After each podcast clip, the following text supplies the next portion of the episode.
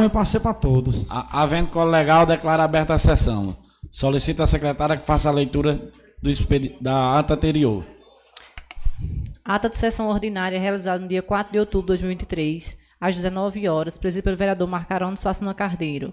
Nesta data, compareceram os seguintes vereadores: Juliano Veras Lúcio, Arthur Araújo Filho, José, Josué Diniz de Araújo Júnior, Domício Ferreira de Araújo, Fabrício Bezerra Lima, Jurandir Sávio da Silva, Rogacina Araújo da Costa, Jordão Ferreira da Silva e Aciara Dantas Enéas, José Souza Fernandes, Alexandro Dantas e Márcio Francisco Gonçalves dos Santos. Havendo quórum legal, foi declarada aberta a sessão pelo presidente. Ato contínuo, o presidente autorizou a leitura da ata da sessão anterior. Após a leitura, foi submetida em discussão. Não havendo discussão, a ata foi posta em votação e aprovada por unanimidade. Ato contínuo, o presidente autorizou a leitura do expediente do dia. Projeto de lei número 058 de 2003, de autoria do vereador Rogaciano Araújo, que é denomina de rua ainda sem denominação neste município, em nome de Natércio Moreira da Silva. Projeto lei número 059 de 2003, de autoria do vereador Rogaciano Araújo, que é denomina de rua ainda sem denominação em nome de José Maria da Silva. Projeto lei número 060 de 2003, de autoria do vereador Rogaciano Araújo, que é denomina de rua ainda sem denominação em nome de Maria Vieira dos Santos. Projeto de lei número 061, 2003, de autoria do vereador Domício Ferreira, que é denomina de rua, ainda sem denominação, em nome de Pedro Cândido Diniz. Projeto de decreto legislativo número 006, 2003, de autoria do vereador Josué Diniz, que concede cidadão somentense ao senhor Jardel Alves Cavalcante. Requerimento número 074-2023, de autoria do vereador Márcio Golino, que requer ao chefe do Poder Executivo do município a restauração do portal da rede de construção de outro portal na saída para Paulista. O requerimento foi posto em discussão, esgotada a discussão, foi posto em votação e aprovado por voto contrário à bancada da situação. Requerimento 075-2023, de autoria do vereador Márcio Golino, que requer ao chefe do Poder Executivo do município a restauração da passagem molhada na Várzea da Serra. O requerimento foi posto em discussão, esgotada a discussão, foi posto em votação e aprovado por voto contrário da bancada da situação. Por concordância do vereador Márcio Culino, os requerimentos 076, 077 e 078, antes- ambos de 2023, por se tratarem da mesma matéria, calçamento de ruas do município, foram postos em conjunto para discussão. Esgotada a discussão, foram postos em votação. O requerimento 076 de 2023 foi aprovado por unanimidade. O requerimento 077 de 2023 foi, foi aprovado com voto contrário da bancada da situação. O requerimento 078 de 2023 foi aprovado com voto contrário da bancada da situação. Pela ordem, o vereador Juliano Luz justificou a não realização da reunião da Comissão de Legislação e Redação no dia anterior e em em razão da urgência da PL 057-2003, requeriu a suspensão da sessão para a formação da Comissão de Legislação, Justiça e Redação e- Orçamento e Finanças para a formação de pareceres. Por não haver concordância da bancada da oposição, o presidente deu seguimento à sessão. Encerrado o expediente do dia, o presidente passou para a ordem do dia. Projeto de Lei número 044-2023, de autoria do vereador Josué Diniz, que é denomina de rua, ainda sem denominação desse município, em nome de Eri Pereira Dantas. O projeto de lei foi posto em discussão, esgotada a discussão, foi posto em votação e aprovado por unanimidade. Projeto de lei número 056 de 23, de autoria do chefe do Poder Executivo do município, que é do nome de CRAS, Janaína Aires da Costa Félix Dantas, o Centro de Referência de Assistência Social CRAS, a ser construído no bairro São Bentinho, neste município. O projeto de lei foi posto em discussão, esgotada a discussão, foi posto em votação e aprovado por unanimidade. Esgotada a ordem do dia, o presidente passou para o tema livre. O vereador Arthur Araújo citou o início do asfalto da estrada do bairro São Bento de Baixo, Domício, de perdão. O vereador Domício Araújo citou o início do asfalto da estrada São de Baixo, bem como informou de novos asfaltos em outros bairros do município.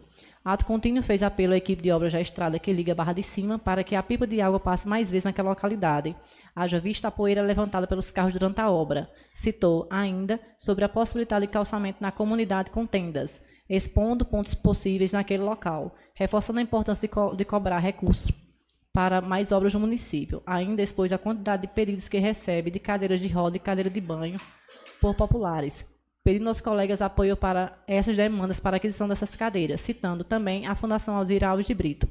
Lamentou o falecimento da senhora Tica Rato e, por fim, externou sua felicidade pela aprovação de Paula OAB. O vereador Arthur Araújo lamentou o falecimento da senhora Tica Rato, externando seus sentimentos aos familiares. Ato contínuo citou o dia de São Francisco naquela noite, externando sua história de vida, como também ser o agente comunitário de saúde, expondo a relevância do serviço prestado por esses profissionais. Em continuidade, citou a obra do asfalto na comunidade somente de baixo, citando a obra da creche naquela localidade. O vereador Arthur informou da troca de lâmpadas de iluminação pública no município, informando também que a obra do asfalto será feita na estrada que liga ao PCF do bairro São Bentinho, bem como da estrada que liga a creche ao calçamento do bairro São José. Finalizou parabenizando os eleitos pela eleição do Conselho Tutelar, bem como uma pessoa da Paola por sua aprovação no AB. O vereador Jordão Ferreira citou a participação de colegas vereadores no registro de início da obra do asfalto na comunidade São de Baixo, enaltecendo o compromisso do gestor para com o povo São Bento, citando vários trabalhos realizados pelo prefeito Jarques. Ainda citou requerimentos apresentados naquela noite, tecendo algumas, algumas considerações. O vereador Márcio Gulino citou o dia do agente comunitário de saúde, enaltecendo o trabalho realizado pela categoria. Citou ainda os requerimentos que apresentou naquela noite. Em continuidade, teceu agradecimentos pelo envio, sobre o envio de recurso ao município, explicando ainda da manutenção do recurso de complementação da educação e da possibilidade de aprovação ainda este ano. Ato contínuo parabenizou os eleitos na eleição do Conselho Tutelar e todos os envolvidos no processo eleitoral. O vereador Josué Diniz lamentou o falecimento da senhora Marinha, ensejando sentimentos de pesar aos familiares. Ato contínuo parabenizou os eleitos na eleição do Conselho Tutelar, bem como os, todos os envolvidos no processo eleitoral, informando que apresentará a proposta de lei que versa sobre a obrigatoriedade de existir cota para mulheres no Conselho Tutelar. Ato contínuo citou a quantidade de obras trazidas pelo prefeito Jarques para São Bento, citando algumas, bem como os colaboradores junto ao prefeito Jarques. Finalizou informando que o concurso público será divulgado pelo prefeito Jacques após a apreciação da PL 057-2003, citando ainda a divulgação de mídias circuladas naquela noite pela oposição. O vereador Rogaciano Araújo parabenizou os agentes comunitários de saúde e a por seu dia, enaltecendo os trabalhos realizados pelo, por esses profissionais, citando a ausência da lei que regule o 14º salário desses profissionais, assim como a regularização do Previno Brasil. Ato contínuo citou a situação dos PCFs do bairro São Bentinho, cobrando a resolução destes problemas, assim como de outros PCFs. Ainda relatou de suas cobranças sobre a iluminação pública. Em continuidade, reafirmou a luta de prevenção realizada no Outubro Rosa. Ainda teceu pontos acerca dos requerimentos apresentados naquela noite sobre calçamentos de ruas da cidade. Em a parte, o vereador Márcio Golino reafirmou a cobrança de populares pela apresentação de requerimentos. Finalizou citando a realização de concurso público na cidade, citando o PL 57. Externando também sentimentos à família da senhora Tica Rato por seu falecimento. O vereador Juliano Lúcio citou os requerimentos apresentados naquela noite, tecendo alguns esclarecimentos, citando a divulgação de mídia caluniosa em razão do adiamento da Secretaria de Saúde a esta Casa Legislativa. Ainda citou o início da obra pavimentação, de pavimentação na comunidade de São Bento de Baixo, citando a origem das verbas para as obras públicas. Ainda citou o pedido pela antecipação da apreciação da PL 057-2023, negado pela oposição. Parabenizou os eleitos pela eleição do Conselho Tutelar, finalizou externando sentimentos da família Senhora Tiquerrato por seu falecimento. O vereador Fabrício Bezerra cobrou a conclusão da obra que leva a água para o bairro São Bentinho, citando ainda a pavimentação da comunidade de São Bento de Baixo, tecendo alguns esclarecimentos. Em a parte, o vereador José Souza complementou as informações do vereador Fabrício. O vereador Fabrício citou ainda a forma em que estão sendo avaliados os requerimentos na Casa Legislativa, citando também a ausência da secretária de Saúde naquela sessão ante a convocação que lhe foi feita. Ato contínuo citou a PL 57-2003, externando pontos do referido PL e concurso público a ser realizado. Em a parte, o vereador Rogaciano complementou as informações acerca das vagas preenchidas no PL 57. Levando em consideração o número de contratados no município, ato contínuo, o vereador Fabrício apresentou informações acerca de verbas disponíveis nas contas do Fundep, bem como de informações acerca do uso dos recursos para fins de pagamento da folha de pagamento, informações complementadas pelos vereadores Rogaciano. O vereador Fabrício finalizou lamentando o falecimento da senhora Tica Rato, externando sentimentos aos familiares. Não havendo mais oradores inscritos, o presidente declarou encerrada aquela sessão ordinária. Para constar, foi levada a presente ata por mim e Danta, secretária legislativa, e pelos vereadores que assinaram a lista de presença, de presença e faz parte da ata. A ata está em discussão. Não havendo discussão, em votação. Quem estiver a favor, permaneça como estão. A ata foi aprovada por unanimidade. Solicita a secretária que faça a leitura do expediente do dia. Expediente do dia 11 de outubro de 2003. Projeto de Lei número 062 de 2003, de autoria do vereador José Souza, que denomina de rua, ainda sem denominação neste município, em nome de José Celestino Filho.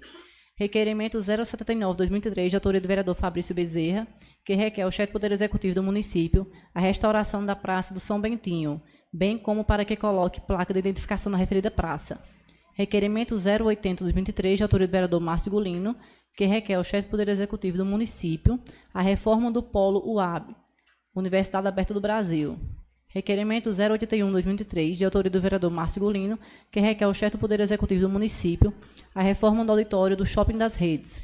Requerimentos número 082-2003, de autoria do vereador Márcio Gulino, que requer ao chefe do Poder Executivo do município a implementação, a implementação de, uma, de um quebra-mola na rua Alfredo Dantas Diniz, próximo à casa de Wellington Carneiro, Boca de Ferro.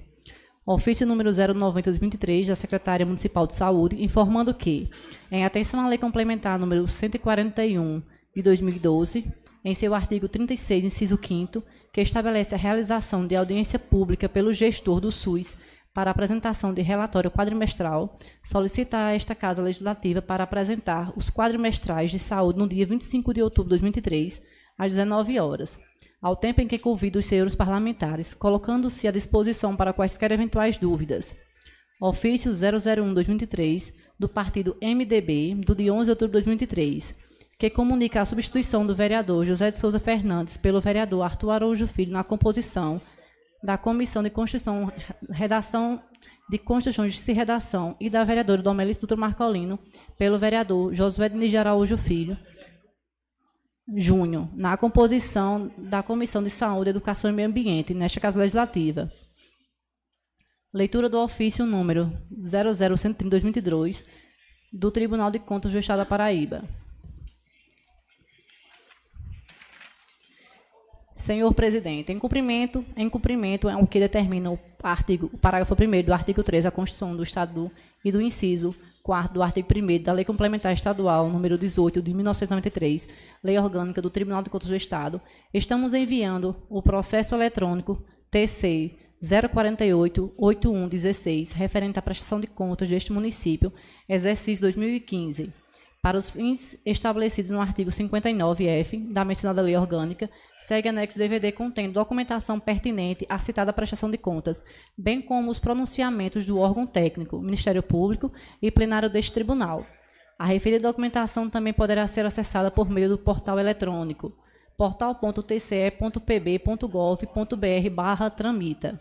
Nos termos do, dos, dos parágrafos 2 4 e 5 do artigo 3 da Constituição Estadual, a Câmara Municipal deverá se pronunciar sobre o parecer prévio emitido pelo Tribunal, no prazo de 60 dias, sob pena de prevalecer o entendimento manifestado por essa Corte. Outro sim, esclarecemos que somente por votação de, no mínimo, dois terços dos membros do Legislativo poderá esse poder, esse poder manifestar-se con contrariamente ao pronunciamento da Corte, do, da Corte de Contas. Ressaltando que deverá ser assegurado ao gestor o direito ao contraditório e à ampla defesa, conforme dispõe o artigo 5 inciso 15 da Constituição Federal. Salientamos que, conforme estabelecido no artigo 71, parágrafo 3 da Carta Magna de 1988, o acórdão do qual resulte em imputação de débito ou cominação de multa terá eficácia de título executivo e não se sujeitará à apreciação do Legislativo Mirim, devendo, portanto, ser cumprido como nele disposto, por se tratar por se reportar a matéria de exclusiva competência dessa Corte. Da mesma forma que não poderá a Câmara se pronunciar quanto aos pareceres da gestão fiscal pertinentes aos chefes dos poderes legislativo e executivo, cuja finalidade é certificar o cumprimento ou não das exigências da Lei de Responsabilidade Fiscal. Lei Complementar Federal, número 101/00. Atenciosamente, Conselheiro Fernando Rodrigues Gatão.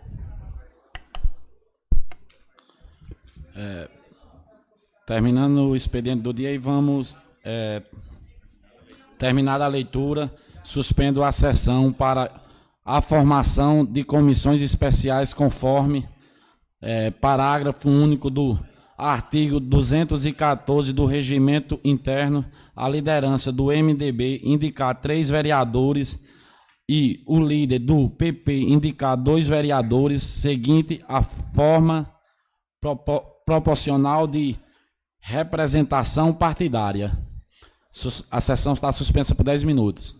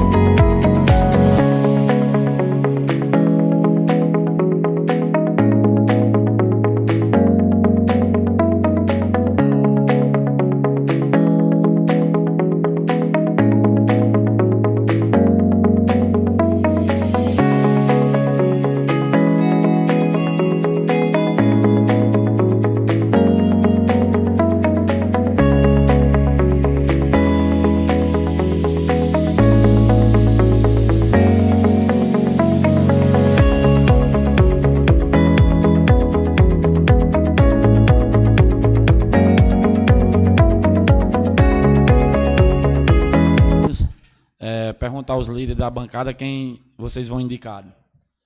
Perguntar o, o líder da bancada do MDB, Juliano Lúcio, como, quem você vai indicar, Juliano. Senhor presidente, na condição de líder da bancada do MDB, eu indico o vereador Arthur como presidente, vice-presidente, o vereador Domilson, e o relator, o vereador Josué Júnior. É, pela ordem, presidente. Pois não, é, vereador Fabrício. só lembrar o, o nosso colega que não pode indicar o presidente, não. A comissão já vai se formar para poder eleger o presidente. Pode ser que seja ele, vai, vai ser, mas não pode indicar como se fosse o presidente, né? Só para. Pra... Pronto. Como o senhor indica os seus vereadores, vereador Fabrício? Quem você vai o, indicar? o, o líder da bancada é, Na verdade, é, Na- é Rogaciano, o líder do Progressistas. Pronto, é, então No passa para Jurandir, né? não. Vereador- No caso é o vereador Alex, que é o mais votado da bancada, segundo o artigo, acho que 98. Então, como o líder não está ausente, a liderança passa para o mais votado da bancada, que é o vereador Alex.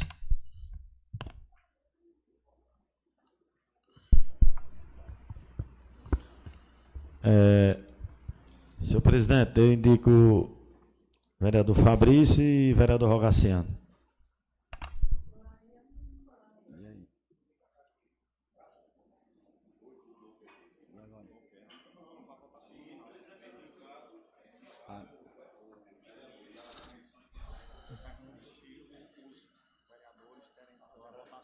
Eu pergunto aos vereadores se querem que faça a votação nominal. Da, da presidência, do, do relator. apresentar, aí é é a comissão que vai se reunir.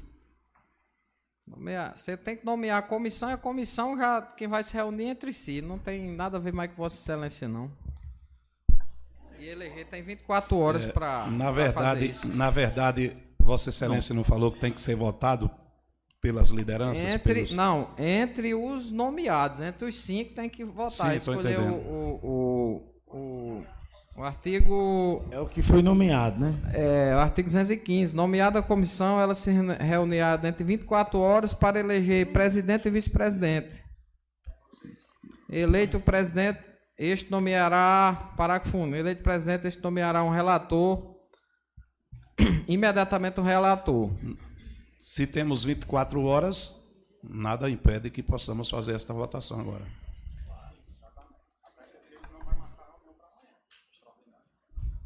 E, e amanhã é feriado, né? Mas cabe aos vereadores escolher, né? Um- cabe a vocês escolherem como é que se, se querem fazer a votação agora ou então.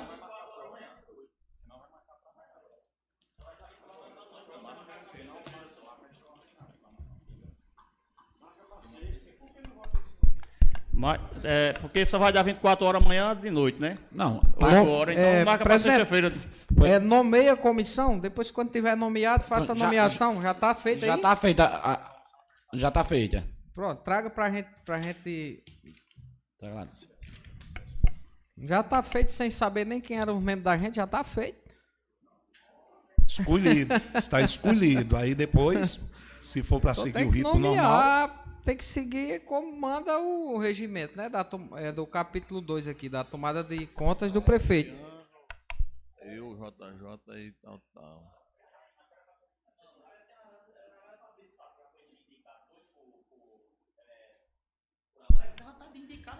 O que eu vejo aqui que a gente está recebendo o requerimento que a gente está recebendo em cima da hora aqui é um negócio de, de urgência, de, de, de, de- importância desse É, aí, até não uma, ter é uma passado. questão de, de legalidade. É uma questão de legalidade, vereador. Não, não foi. Não, a, a comissão nomeada. A comissão foi nomeada? Vereador, lê o artigo 215. Sabe não, homem. Sabe não, senão você não tava teimando. é, Você pela, quem pela tá ordem, senhor teimando. presidente. Pela ordem. Não, eu tô dizendo que Ah, tem que ser o problema nomeado. é o Cadê quê? a nomeação da O comissão? problema é o quê? O presidente nomear e escolhermos. Dá- Eu estou entendendo o que o vereador Fabrício está Exatamente, eu- falando. Eu, concordo O presidente com o vereador nomeia e Vamos, escolhe. vamos primeiro é, elencar qual é o problema pra gente tentar achar a solução, porque se não a gente não souber qual é o problema, nem a solução a gente não arruma. Não, o rapaz, problema já- é qual? É, é a data da, da Não, reunião? não tem Pela problema nenhum. O uma problema é parte. só cadê a nomeação da comissão para a comissão se Sim, no reunir? caso, Vossa Excelência quer uma portaria. Pronto, Não, presidente. nomeação, Providencie uma portaria aí de a nomeação. nomeação. Faça uma Uma, portaria dizendo que uma nomeia. parte, colega Arthur, só para tentar entender que o que tá o colega Fabrício está falando. Um por vez, um por vez. Vá, Jurandir, É, com a palavra. só para entender o que o colega Fabrício está falando, a respeito de votar para presidente da comissão e vice-presidente. Pelo que eu entendi Fabrício falar, quem tem que fazer essa votação é os cinco escolhidos.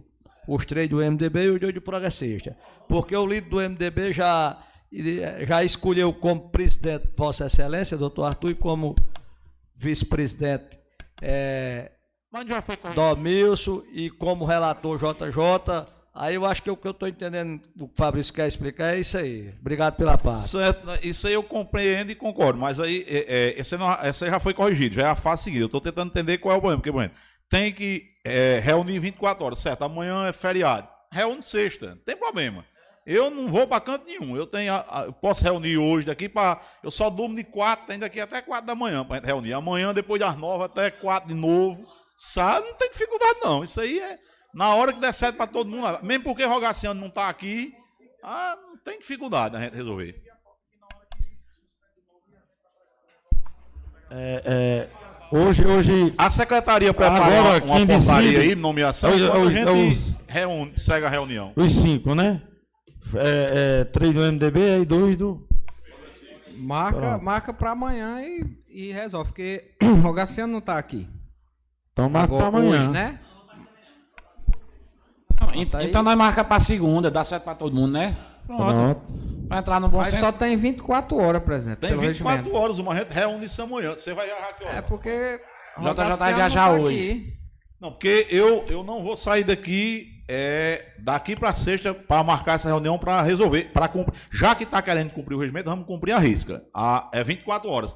Aqui não diz se é útil ou, é 24 horas corrida. Como amanhã é dia não útil, se for de consenso, a gente poderia botar para sexta. Agora, todo mundo vai para onde quer, eu não estou questionando. Agora, segunda, quem não vai estar aqui sou eu. Aí, eu 24 horas. Então, vamos, vamos marcar, vai marcar. Se todo mundo concordar, a gente marca para amanhã. Se alguém não concordar, nós vamos marcar para sexta, que é às 24 horas do que está no prazo. só- Então é melhor nós marcar amanhã, porque por exemplo, pode ser que o Rogaciano queira viajar, ele não está JJ, JJ espera uma coisinha para que essa farra. Ainda tem sexta, sábado e domingo para ser farra em João Pessoa. É, comunicar que É, é, não é segunda-feira. obrigado a ser com 24 horas, não. Segunda-feira não estarei Pode, aqui. isso que eu estou dizendo, pode ser hoje aqui até 4 horas da madrugada. só Segunda-feira não 24 estarei horas. aqui. Marca, marca para. Olha, então segunda, Segunda-feira não também não estarei está. Então, Não, tchau. É, é, Eu eu gostaria só da informação. Para 8 horas da manhã. presidente, amanhã. Eu gostaria só da o informação. vereador queria- tá pela aqui. ordem, pela ordem. Pela ordem, só um Pela vereador por vez. Pela ordem aí. Não, vereador. Eu gostaria só de uma informação e queria pedir à assessoria jurídica da casa para informar se nós temos 24 horas ou até 24 horas. Porque se a gente tem até 24 horas, nada impede de formarmos esta comissão agora, até para o ex-prefeito Gemilton Exatamente. ganhar tempo para fazer sua defesa. É, E o, o, o Se a problema gente é que pode tem um, fazer um isso? membro da, da, que foi indicado para a comissão que não está presente. Mas o membro subsequente não foi Alex, ele indicou não, quem? ele não está presente, o membro que foi Sim, indicado. Rogaciano. ele indicou, mas Rogaciano não está presente. Aqui diz se reunirá dentro de 24 horas. Bom, mas se, se for esse problema, eu posso voltar na segunda-feira, dependendo da hora, não tem problema nenhum. Não, marca para amanhã mesmo. Amanhã de 8 horas. Pronto. Então vamos marcar pra amanhã de, de, de 8 e meia da manhã. certo, beleza. Aí a alegação é que Fabrício não está. Quem é que vai notificar Fabrício agora noite? Não, eu- Aliás, perdão. Eu Rogaciano agora noite, porque aí, ela- aí a gente se reúne amanhã 8 e meia, depois ela alega a nulidade da reunião, porque disse que não foi avisado. Porque ele não está aqui, ele não é obrigado a adivinhar que ele foi indicado. Então, vamos fazer o negócio como é para ser, que é para não ter mastigado.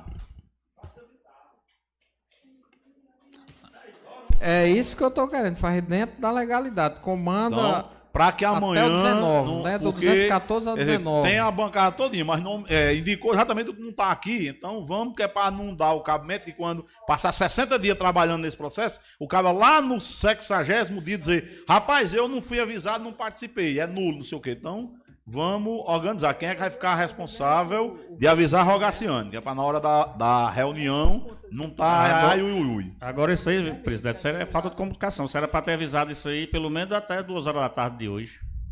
Avisado o quê, Lelé? Que o projeto ia estar em pauta, ia estar em Não, mas votação. nós não é obrigado a presidência a avisar isso, não, né, Lelé? Eu acho desorganizado demais. Você chega aqui em cima da hora e querer botar, botar as coisas rápido, sem pôr. Aí fica num debate desse aqui sem saber quem vai Quer, responder quer por dizer que eu agora. tenho culpa porque o vereador não vem à sessão? Não, mas pô, ah, Ah, Aí nada justifica isso aí. O vereador vem à sessão o dia que ele quiser. Não, como é que eu vou falar por ele, padrão? Como é que eu vou dizer por ele? Exatamente. Eu não tenho como, eu não tenho como falar para Rogaciano, não. Agora é o seguinte, também tem, o- tem a seguinte questão. 24 horas, em 24 horas, se ele não aparecer para a reunião, aí o, o PP vai indicar outro, porque também aqui no regimento não diz que a gente tem que esperar 48, 72, 96, esperar até o dia que ele resolver aparecer, não. Não quer para fazer na legalidade, então 24 horas, são 7 e, e- são 8 e 15, daqui para 8 e 15 da manhã, Presidente, nós vamos nos reunir. Marque para ele ou 11 sem ele. horas, né, né, Fabrício? Marque para 11 horas e pronto. Marque aí para 11 horas, acho que Rogar tá aqui. Rapaz, só é fácil, só é entrar em contato com ele aí, a assessoria da casa entrar Não, em contato. Eu acho que o mais fácil é entrar em contato com ele, para não, não, não correr o risco de. Ei, Jota, você vai estar aqui amanhã 10 horas da manhã? Pode ser para 10 horas da manhã? Pronto. Ent- Pronto, então vamos marcar para 10 horas da manhã. Não, não vier, já passou do limite também, vai. Aí indica outra, outra pessoa. Vamos, va- vamos continuar a sessão, colocar, eh, passar para o requerimento. Coloca em discussão o requerimento número 079-2023, de autoria do vereador Fabrício Bezerra, que requer ao chefe do Poder Executivo do município restaura- restauração da Praça do São Bentinho, bem como para que coloque placas de in- indicação na referência praça. O, reque- o re- o requerimento está em discussão. Boa noite, boa noite, colegas vereadores, vereadoras, funcionários. Falei com o vereador Rogaciano, ele disse que vai estar 10 horas da manhã. funcionários desta casa, todos que nos acompanham pelas redes sociais, pela Rádio Solidária, um abraço. É, requerimento 079-2023 é uma cobrança que eu já fiz aqui alguns dias atrás e já teve promessa de que ia ser feito, mas a gente está re- é, apresentando a cobrança agora através de requerimento, que é a restauração, restauração da Praça Cleodon Pedro da Silva, lá no bairro São Bentinho, e também da quadra da Cid Souza, que fica na mesma praça.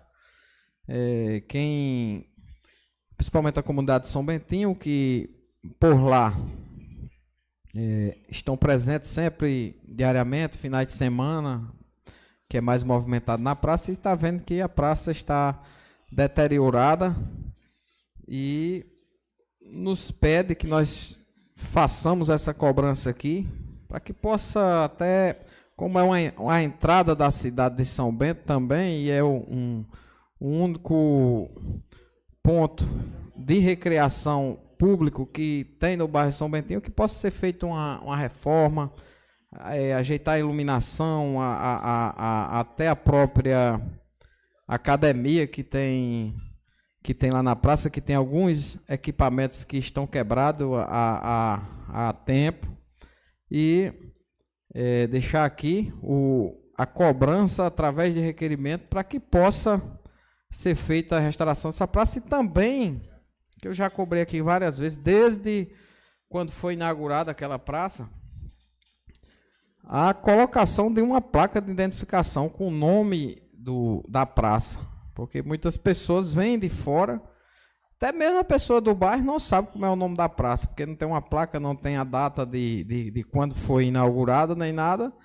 E as pessoas não sabem, só chama a Praça do São Bentinho, mas não sabe o nome. E se colocasse também a, a placa e a gente todo ano realiza um evento lá final de ano e era bom que a praça estivesse restaurada para que tanto os São Bentenses do São Bentinho como de outros bairros e também os visitantes de cidades vizinhas que virão participar desse evento no final do ano eh, possam ver uma praça limpa, uma praça bonita, bem organizada e saiam com uma boa, uma boa imagem não só de, do, do bairro São Bentinho, mas também da cidade de São Bento. Obrigado. O requerimento continua em discussão. Senhor presidente, colegas vereadores, é, parabenizar o vereador Fabrício pelo requerimento. É, só quem usufrui de um equipamento desse sabe da importância, não é? E é de suma importância a questão da iluminação. Passo por lá, realmente vejo a necessidade de uma reforma e arborização naquele setor. Uma praça ela é muito boa porque vai socializar a comunidade, vai servir de entretenimento para as pessoas, seja crianças, adolescentes, jovens e adultos que vão participar, os casais de namorados lá, as brincadeiras que vão ter. É, sem falar também do desenvolvimento econômico que tem naquela região, que nós vemos trailers, nós vemos lanchonetes, nós vemos o pessoal que costuma vender no entorno daquela praça que atrai. Então, se for uma praça iluminada, se for uma praça bonita, se for uma praça arborizada, com certeza encanta e embeleza aquele bairro. E sem sombra de dúvida, como é logo na entrada da cidade, fica melhor ainda, porque dizem que a primeira impressão é a que fica. Então, quando as pessoas de vierem sentido brejo para São Bento, que vejam uma praça bonita, uma praça organizada, uma praça iluminada e arborizada que sirva principalmente para a comunidade do bairro São Bentinho e para o município de São Bento. Parabéns, vereador Fabrício. O requerimento continua em discussão. Senhor presidente, senhoras e senhores que nos escutam através da rede mundial de computadores, esse requerimento é, eu vou me dirigir à população e a todos que aqui estão para a gente fazer uma reflexão. O quantas coisas em São Bento nessa gestão que nós estamos vivenciando desde 2017 são diferentes do que a gente vê por aí. O que a gente ouve aqui em São Bento e em outras cidades é discussão, briga por prefeitos, principalmente gestores públicos, querendo ser o dono da obra, querendo botar placa na obra. Eu acho que esse caso em São Bento é o único na história do Brasil em que o cara vai lá, faz a obra, entrega a obra para a população, a população vem usufruindo e, pelo jeito, ninguém nega isso. O vereador Márcio Golino ressaltou a importância da praça lá no São Bentinho. Então, ninguém contesta, ninguém discute que a praça vem sendo utilizada e que é uma obra importante para o bairro. Então, todos nós concordamos. A discussão aqui é, por incrível que pareça, que o prefeito não botou uma placa. Eu digo sinceramente, se eu soubesse, eu, tinha, eu quem tinha feito o requerimento. Porque, o prefeito faz tanta obra que não está dando tempo de botar placa nas obras que faz. Então, esse requerimento eu vou fazer questão de votar a favor, que é o prefeito mandar botar a placa lá no nome está lá, administração Jacques Lúcio da Silva II, que foi quem fez a obra, pelo menos até agora ninguém contestou que a obra foi ele que fez, né? Que arrumou a não ser que apareça um padrinho ou um pai para a obra, a obra foi dele. Então, e se realmente está com banho de iluminação, certeza, o vereador tem razão, a gente tem que corrigir, até porque iluminação pública, a gente tem uma equipe aí que cuida da iluminação, se houve essa falha lá de ter alguma lâmpada quebrada, ou até mais de uma, enfim, se a, a iluminação lá não está adequada, vamos realmente requerer que seja é, adequada. Já coloca a lâmpada em todo São Bento, a Fernando trabalha de dito, se você uma hora dessa, eu digo, a pessoa acha que é brincadeira. Não vá de São Bernardo, que o Fernando está lá pelo São Bernardo com e a mora equipe no São rodando. Bentinho, Fernando. Pois é, mas ele está de São Bernardo uma hora dessa ali rodando, de São Bernardo, Boa Esperança, porque algumas lâmpadas não tem como ver durante o dia, ele roda à noite para ver essas lâmpadas e trocar. Então, realmente, se a questão lá do São Bentinho, da praça do São Bentinho, para dar uma melhor utilidade, para permitir que ela seja melhor utilizada, está precisando de uma verificação na iluminação, ótimo, vamos requerer para que seja feito. E se o, o problema que está lá é a falta da placa, com certeza vamos aprovar e colocar a placa. Afinal de contas, vamos emplacar lá a obra para ser mais um. Eu acho que já perdeu a conta o prefeito. É colocar lá. E a reforma, como não foi específica, especificado qual, qual seria a reforma, não tem problema. Se a praça, que é um equipamento público de utilidade reconhecida. E está precisando de alguma reparação, ótimo, vamos reparar a, a Vamos reca- reparar a praça, inclusive, embora não conste no requerimento que eu vi aqui, mas inclusive essa questão da arborização, porque não é uma é uma necessidade. Do jeito que o calor está aí, se a gente não começar a arborizar essas questões, eu espero que quando a prefeitura fizer e será feita a arborização, as pessoas também colaborem, não deixe cavalo, vaca, daqui a pouco vai aparecer lá uma, uma figurinha e uma postagem dizendo que eu sou contra que o povo crie vaca e cavalo. De jeito nenhum, pelo contrário. Eu gosto muito de leite e sou matuto do sítio. Então quem é do sítio gosta de dar cavalo. Só que cavalo e vaca a gente cria na zona rural. Não tem como criar cavalo, vaca, bode em zona urbana, mesmo porque pode atropelar o animal, pode causar um acidente, um, transeunte ou uma pessoa de moto, um acidente grave até com resultado morte. Então eu espero que as pessoas também lá ajudem a administração e quando a, a praça for arborizada, não deixe as vacas, os cavalos e os bodes comer a praça não. Então, e comer a praça não, aliás, e comer as árvores da praça, porque a praça ninguém come. É, é, tijolo e cal ninguém vai comer. Então, realmente, esse é um, um requerimento até certo ponto inusitado e certamente nós vamos é, é, ter prazer em mandar trocar essas lâmpadas que estão faltando e de colocar essa placa lá. Nós vamos fazer igual aquela outra placa. Vamos lá tirar a foto do dia de botar a placa e, e para anunciar a placa. Nós não vamos anunciar a obra, não. Nós vamos, disseram que o prefeito inaugura até papel, né? Nós vamos inaugurar a placa. Pronto. O prefeito inaugurou a praça. Os vereadores da base vão inaugurar a placa. A placa da praça. Era isso, senhor presidente, que eu tinha para dizer. O requerimento continua em discussão. É, senhor presidente, sobre essa questão aí da, da propositura do colega vereador Fabrício, é, realmente temos que cuidar bem do patrimônio público, vereador. Sobre essa questão da iluminação que foi citada pelo vereador Arthur, mês passado eu recebi algumas reclamações, algumas demandas no nosso programa sobre a questão das lâmpadas lá da Praça do São Bentinho. E solicitei a Maitã, ele, no outro dia, eh, a equipe já estava lá para consertar, para repor as lâmpadas, até porque aquele tipo de poste utiliza um equipamento diferenciado do equipamento do poste normal. Poste normal você sobe com uma escada ou então com umas esporas. Para quem é do- da área sabe o que eu estou falando. Ali necessita de uma escada especial. Então, eu não sei não observei se as lâmpadas estão queimadas, mas passarei agora à noite, quando eu voltar para casa, e verei eh, em loco essa questão da Praça de São Bentinho e informarei ao setor competente.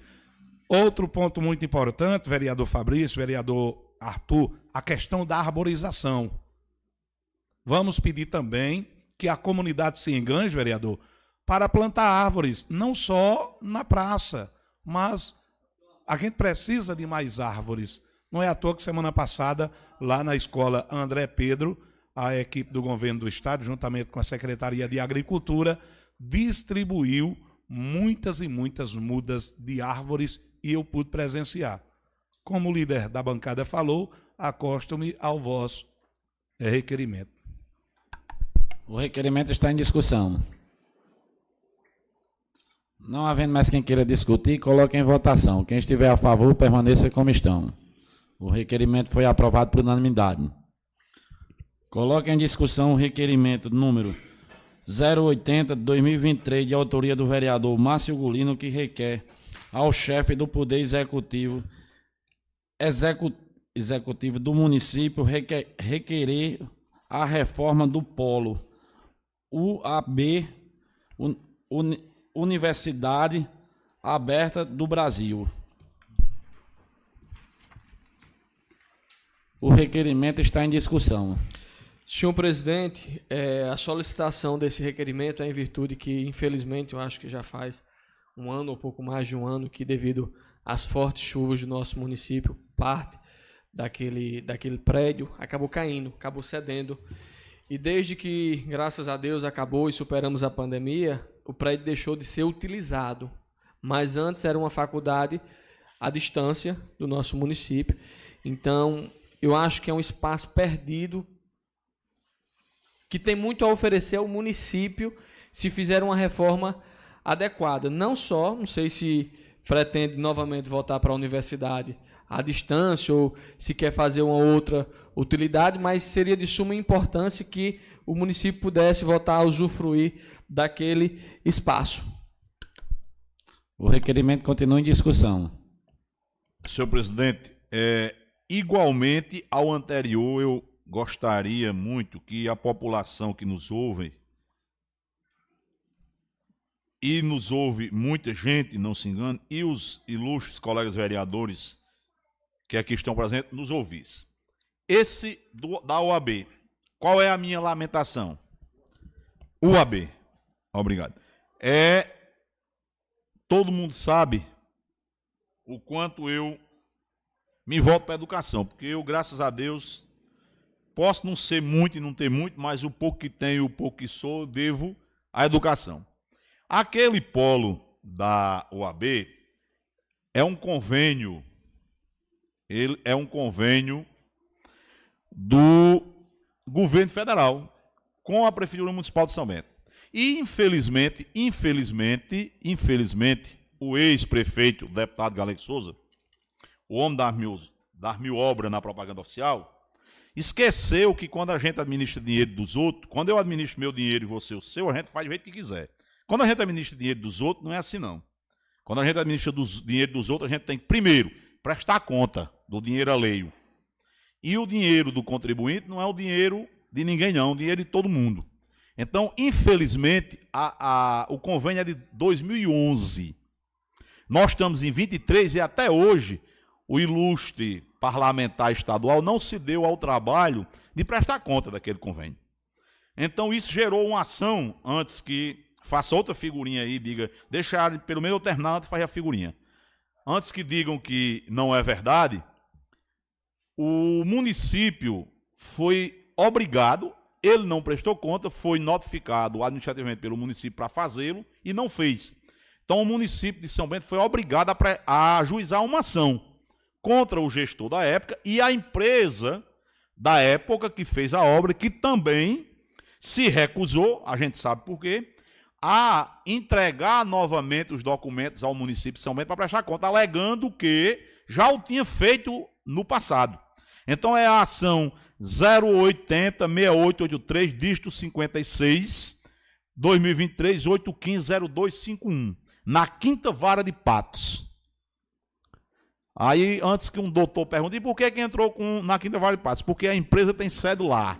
Então, é, artigo 70 do CPC, para quem não estudou direito ou para quem quer ser muito sabido em direito, o artigo 70 do CPC diz que, em regra, a ação é ajuizada no domicílio do réu. Como a sede da empresa é lá em Patos, o domicílio dela é em Patos. Então, essa ação foi ajuizada para tentar obrigar a empresa e o gestor da época a prestar a conta do convênio. Nós não estamos ainda fazendo juízo valor sobre a prestação de contas. Se as contas vão ser aprovadas pelo Ministério, se não vai sair uma outra discussão, para uma outra esfera, para uma outra oportunidade. Isso quer dizer o quê? Isso quer dizer que aquela escola Aquela, aquele centro educacional, que não é uma escola, é um polo da universidade, é um, é um centro de ensino, mas não uma escola como a gente conhece, escola regular, ela não pode ser tocada, mexida pelo município. É a mesma situação do Hospital Jacques Lúcio da Silva.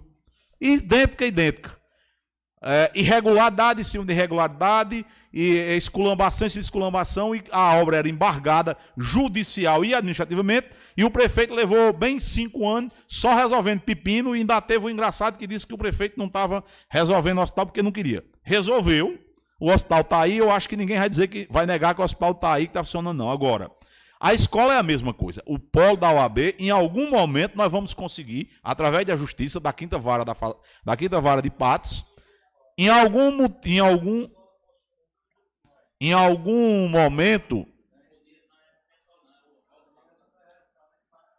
em algum momento nós vamos conseguir desembaraçar a questão. Quando for desembaraçada, quando for desembaraçada, aí nós vamos fazer a reforma. A escola foi usada. Foi, ninguém disse que não foi usada. Vou repetir novamente para fazer a figurinha certa. Ninguém está dizendo que as contas vão ser reprovadas, não. Ninguém está dizendo que o dinheiro foi desviado. O que eu estou dizendo, aí eu estou dizendo, é que a prestação de contas não foi feita. Isso quer dizer que as contas estão erradas? Não. Isso quer dizer que elas estão certas? Também não. Quer dizer que ela não foi feita. Se uma coisa não foi feita, você não sabe se ela está certa ou se ela está errada. Ela nem foi feita. Então, a ação não é cobrando ninguém de nada, nem acusando ninguém de desvio, não. É cobrando que o gestor e a empresa executiva que preste conta. Aí vai caber ao Ministério da Educação dizer se as contas estão regulares, se elas precisam ser complementadas, se elas estão irregulares, se elas merecem ressalva, se elas não merecem. Enfim, isso aí é o que não não isso aí é o que vai ser decidido. Foi utilizado vários anos, foi. Como disse o vereador masculino, vieram invernos, graças a Deus vieram. Foi utilizado na na pandemia, foi. E inclusive depois da pandemia houve esse problema que o vereador citou. 100% verdadeiro.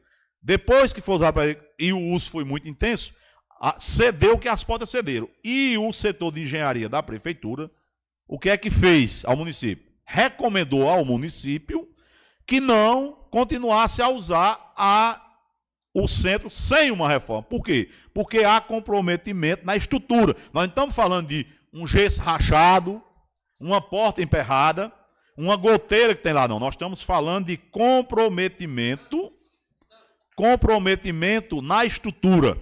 E, portanto, sem uma reforma profunda, ela não pode voltar a ser usada. E por que não faz a reforma?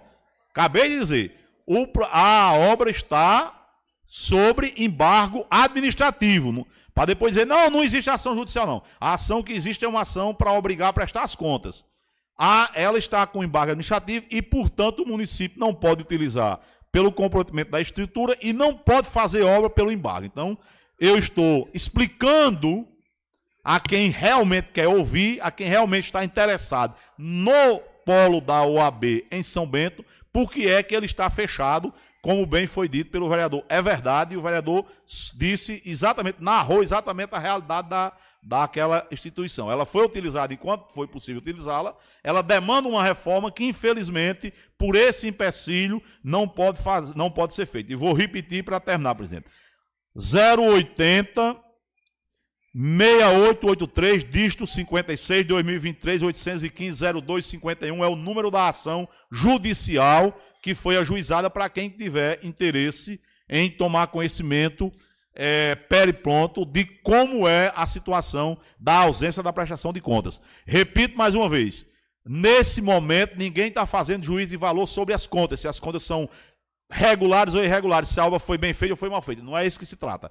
O que o Ministério está exigindo administrativamente e o município está exigindo judicialmente é que haja a prestação de contas para que a gente possa dar o passo seguinte. E o passo seguinte vai ser sanar qualquer irregularidade para voltar a funcionar. Neste momento, infelizmente, não é possível. Por isso eu estou votando e desde já para ganhar tempo, que eu usei muito tempo encaminhando o voto contrário da bancada acerca do requerimento. Muito obrigado.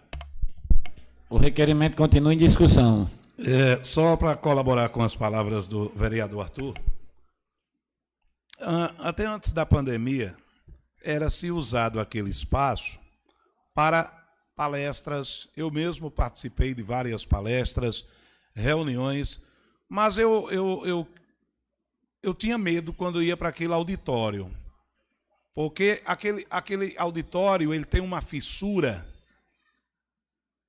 Eu vou falar no termo normal. Ele tem um rachão que ele é de um lado a outro. Começa no teto, na parede, e vai descendo, passa pelo piso e adentra a outra parede. Eu mesmo, toda a vida que eu ia, sempre que eu ia ali, eu ficava observando. Meu Deus, isso vai cair sobre alguém. Então, como o vereador Arthur explanou, a obra realmente teve falhas na execução. E ali, pelo, eu não sou engenheiro, mas um pouco de sabedoria que a gente quer matuta. Agora eu falo igual o, o vereador Arthur. Um pouco da sabedoria matuta informa que eu acho que uma reforma ali pouco vai resolver. Eu acho que ali tem que ser construído um novo prédio ali, porque aquela estrutura, eu creio e falo mais uma vez, não sou engenheiro, mas creio que está totalmente comprometida aquela estrutura. Não é à toa que caiu a parte do telhado ali por trás, ao lado da casa de Ivo do celular. O requerimento continua em discussão. Ô, presidente, bem rapidinho aqui, para não se alongar muito, que hoje a pauta hoje é enorme. Eu acredito, e até fica uma, fica uma sugestão, uma sugestão, a gente pode dar uma sugestão.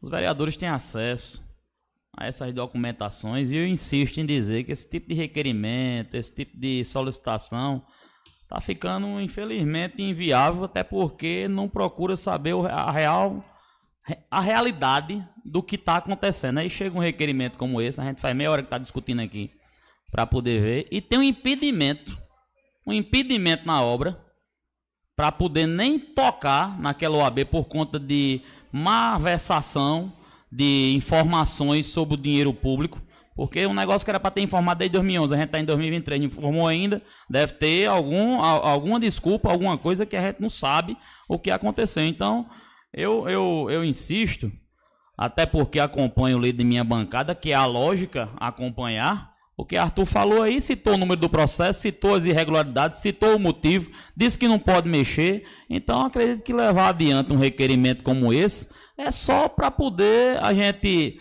discutir algo que a gente não vai poder resolver. E é como eu digo, esse tipo de requerimento está ficando costumeiro aqui na casa e é um requerimento que está servindo para jogar para a galera, porque eu mesmo, caso fizesse, procuraria saber se poderia fazer. Tem isso também.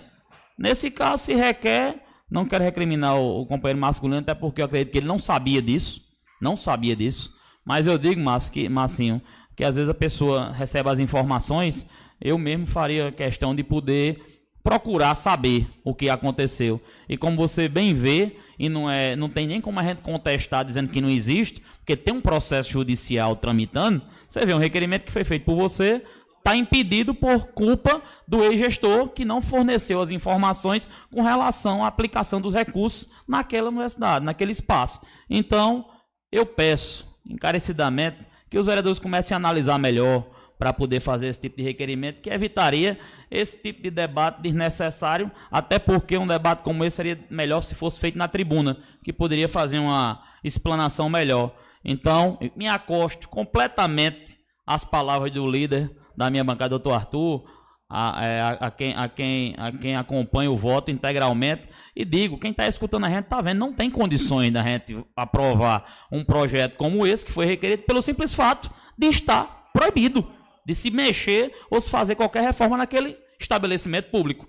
Então, a única sugestão que eu dou, com a liberdade que eu peço, é, companheiro masculino, é a pessoa dar uma analisada melhor para poder ver se pode ou não pode fazer os pedidos que estão sendo feitos aqui.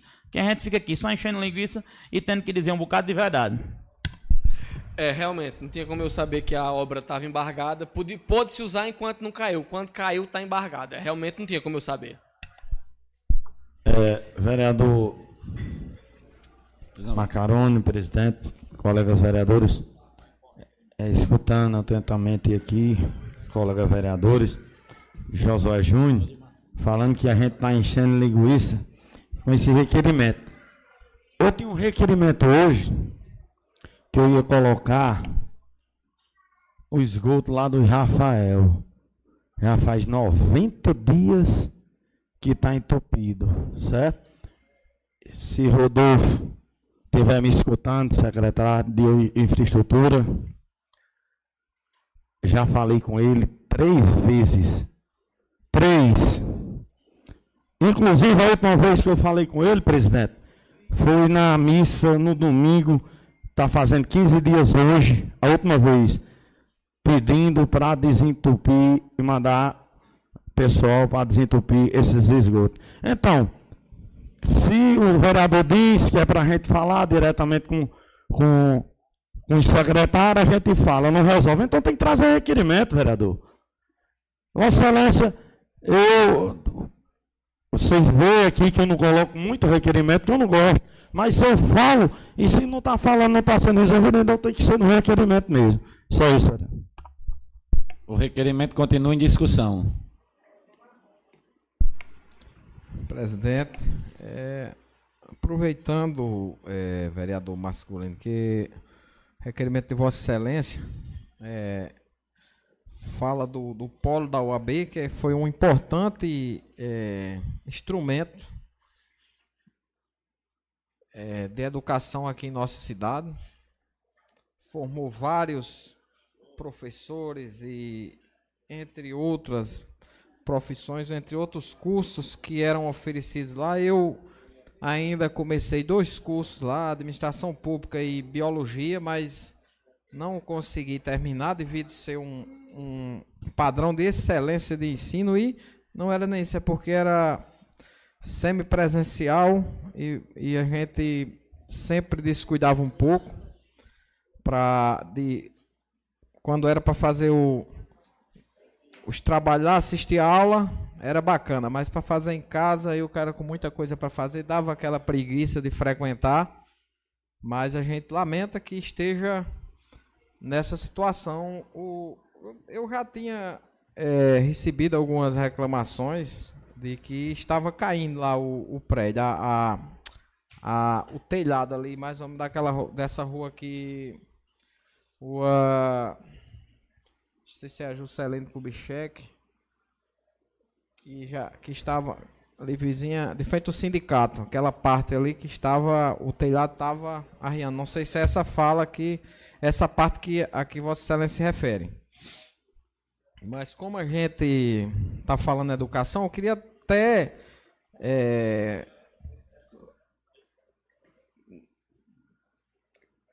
acrescentar ao, ao seu requerimento uma questão que me, que me passaram aqui a, a semana passada e não deu para a gente falar aqui é a respeito da biblioteca municipal, que faz quatro meses que está fechada. Transferiram a biblioteca do, do lugar onde era e botaram lá para a escola Milton Lúcio e está fechado sem ter como funcionar. O, a, uma pessoa, eu não posso nem identificar por, por medo de, de, de represálias da, da, da, gestão, que mandou aqui no, no, no grupo. Bom dia, pessoal. Queria pedir um favor a vocês. Sei que pode parecer que estou querendo tirar o corpo fora, mas vocês sabem como é coisa de prefeitura. E como vocês sabem, a biblioteca mudou de endereço, mas o prédio ainda não está terminado e está fechada desde junho. Todo dia eu mando mensagem para o secretário Raimundo, para a engenheira responsável e até para o prefeito. E todo dia recebo mensagem dos leitores perguntando por que a biblioteca fechou. Eu queria que vocês postassem nas suas redes sociais a indignação por isso, reclamasse o marasmo em resolver essa questão. Porque a biblioteca já é um órgão que é pouco visitado. O público é pequeno e temo que se acabem. Se pasmem, os senhores, a quem está me escutando, o, o, próprio funcionário tem, teme que a biblioteca se acabe. Isso é uma coisa que, que, que é muito séria. Quando se leva a educação a sério, a, a uma biblioteca tem que, no mínimo, ter um espaço adequado para funcionar como ele mesmo relata que a procura é, já é pequena, e se procurar e não tiver, como é que vai ficar o incentivo à leitura para quem gosta de ler, para quem é, é, é apreciador da boa leitura. Então, a gente faz essa cobrança, juntar com o seu requerimento para que olhe com, com, com mais carinho essa questão da, da biblioteca porque foi é, transferida para o Colégio Milton Lúcio e está jogado lá sem ter, é, sem ter, sem ventinha nenhuma por enquanto, porque não está funcionando. Então deixo aqui o, o apelo e já peço para incluir no seu requerimento aí, se Vossa Excelência permitir, que também seja a conclusão da, da reforma lá da biblioteca para que possa funcionar normalmente como vinha funcionando há tempos, há, até antes de junho, né? De junho para cá, como a pessoa mesmo fala que não está mais funcionando. No caso, já faz quatro meses. Está incluso o pedido do vereador. O requerimento continua em discussão. Presidente, se vai incluir uma outra questão que não tem é, relação temática nenhuma, a reforma com aí, nós vamos ter que zerar e começar a discutir de novo, que aí eu vou ter que me informar o que é que eu com a biblioteca para poder dizer, porque em relação ao AB eu trouxe as informações e trouxe o número do processo. Pelo jeito, não tem como dizer que não, é, não existe o problema, porque tem um processo judicial com o número e tudo mais, aí se incluiu uma discussão totalmente aleatória aleatória ao tema, porque reforma do polo da universidade é uma coisa, biblioteca é outra. Porque até onde eu sei, o, João, o Hamilton Lúcio foi feita do zero, botou no show e começou do zero. Como é que está fazendo uma reforma numa escola que foi feita nova? Então eu teria que ter as informações para dar, porque senão a gente vai correr o risco de o cara tratar um requerimento sobre a limpeza urbana e o cara incluir o, a, o, o mamógrafo do hospital. Fica complicada a situação desse jeito. Para poder até para orientar o, voto, porque vereador uma não coisa tá é um entendendo voto. mais o que eu tô falando, não. Pelo que eu falo uma coisa, você Não. entende outra, vereador. Não, não Fala, eu quero saber se a biblioteca e, e um polo de uma universidade não tem, não tem co- correlação.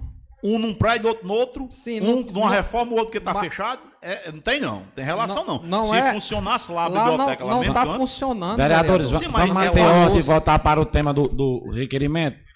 É, não havendo mais, mais discussão, vamos passar para a votação. Perguntar aos líderes da bancada como indica a sua- a seus vereadores a votar. Vereador Fabrício, como você indica a sua bancada a votar? Eu voto favorável, presidente. Vereador Arthur?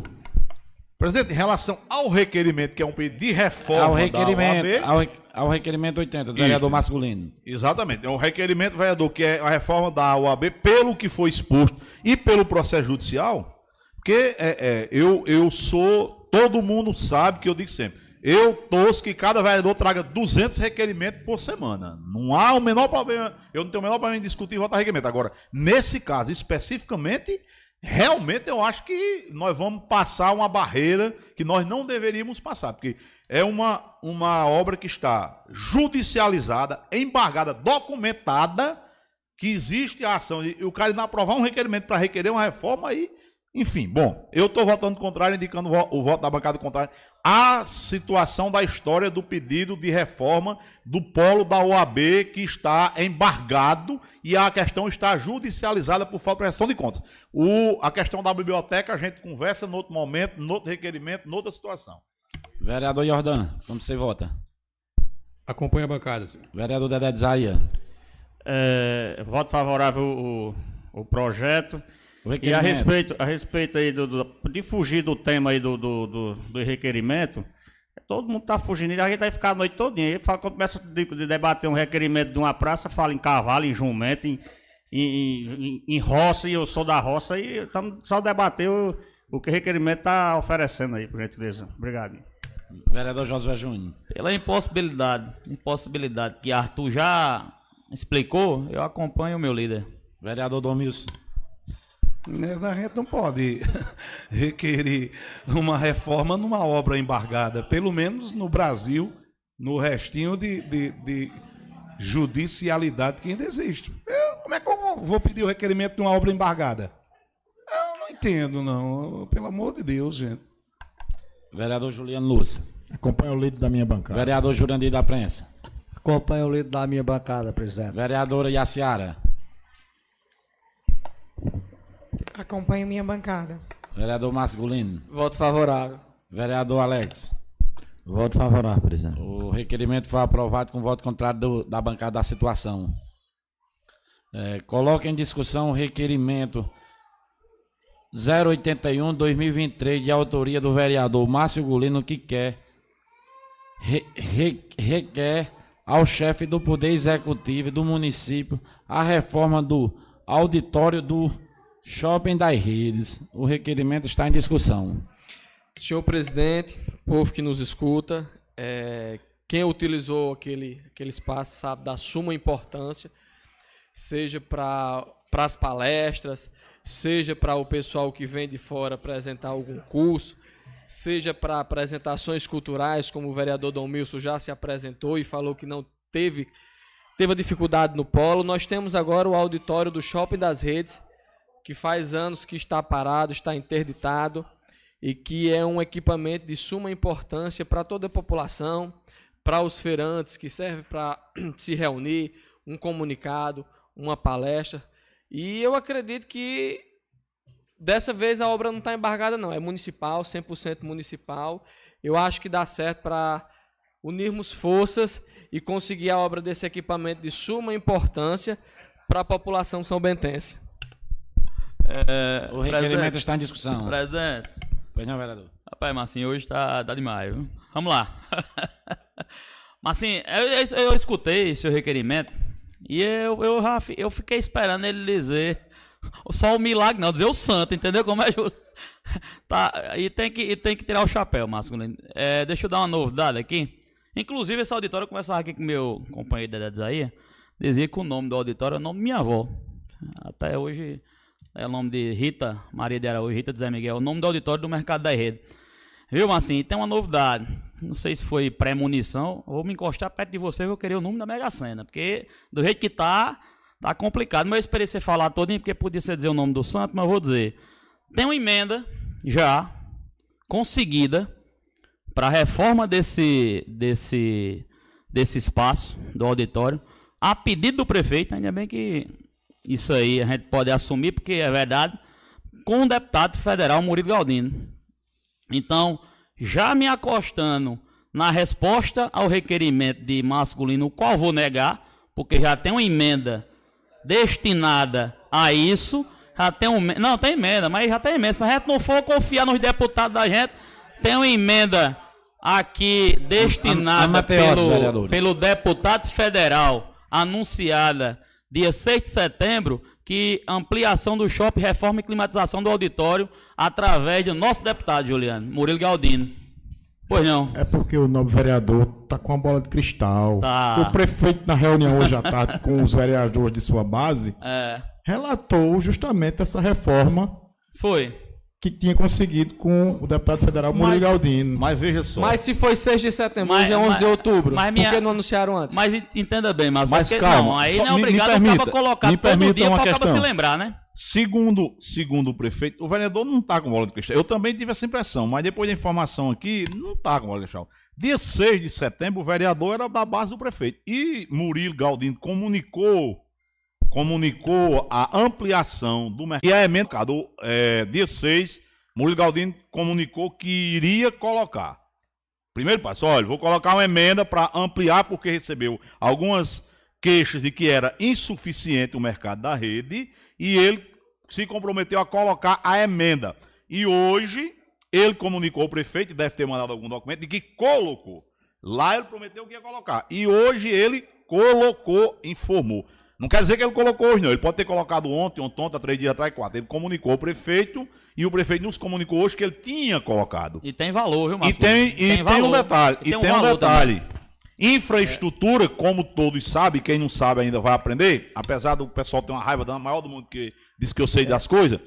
Infraestrutura é medida impositiva. Aquela emenda constitucional 108, me corrija se eu errei aí, que impôs que as emendas para saúde, educação e infraestrutura são impositivas no, no orçamento da União, como isso é infraestrutura, é emenda impositiva. Isso quer dizer o quê? Isso quer dizer que quando o, o deputado federal Murilo Galdino colocar lá no orçamento a emenda e ela for aprovada, o governo é obrigado, o governo federal é obrigado a pagá-la. Por quê? Porque já que você vai obrigar Lula a pagar, não, porque é emenda impositiva, a emenda constitucional 108, salvo engano o número da emenda, impôs que no orçamento da União, verbas para educação, saúde e infraestrutura é obrigado a pagar. Então é uma emenda que na hora que ela for aprovada no plenário, na comissão mista de orçamento do Congresso Nacional, ela se torna obrigatória. Então essa essa ampliação e reforma, climatização da autarquia, ela foi anunciada a emenda lá em 6 de setembro.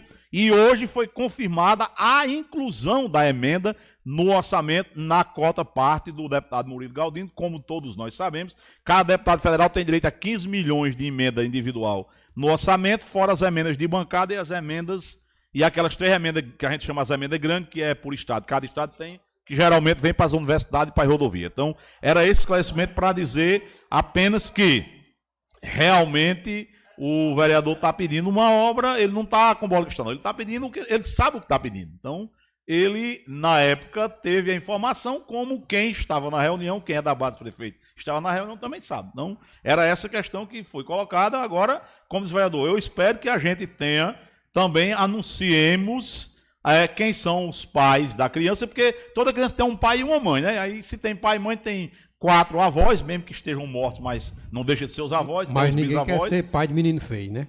É, mas acaba que aqui é um É, menino bonito. Mas Então, o motivo, ter, né? colegas, para que nós aprovemos o requerimento, já que tem um recurso garantido para ser feito, porque todo requerimento que é apresentado nessa casa, Hum. a situação alega que não vota porque não tem o recurso garantido, não tem a, a fonte de recurso para ser executada o requerimento. Mas esse daqui é bem proveitoso a gente votar a favor, que já tem o recurso garantido para ser executado. Certeza. Obrigado, Agora, se não tem o, o recurso, vereador, que é mais difícil. Agora, se não tiver o requerimento da oposição, não vai ser executada a obra. O bom é que as obras só acontecem pelo requerimento da oposição. Antes de existir oposição e somente requerimento, aqui nunca teve nada. O prefeito aqui fez uma obra em cada. Daqui uns dias nós vamos poder contar uma obra em cada rua, porque em cada bairro já perdeu a graça. Já tem cinco obras em cada bairro. Daqui uns dias nós vamos contar uma em cada. Mas em cada, essa- essas em obras cada que o rua. prefeito está reformando, alguém um dia fez, né? Não, as que ele Era- fez, vereador, não é as que reformou, não. Vamos fazer. Vamos contar as vocês. feitas. As que ele reformou, um dia alguém fez lá atrás, não sei quem mais Exatamente. foi feito. E as que ele fez, alguém já tinha Ve- feito? Vereadores, vamos manter o, o, o padrão Mas aqui tem no que fazer, requerimento. vereador. O prefeito O tá no requerimento oitavo ano continua do em discussão. Tem que fazer obra. pra, Se não só pra fizer, fazer um, só pra fazer um acréscimo aqui, Arthur, na informação.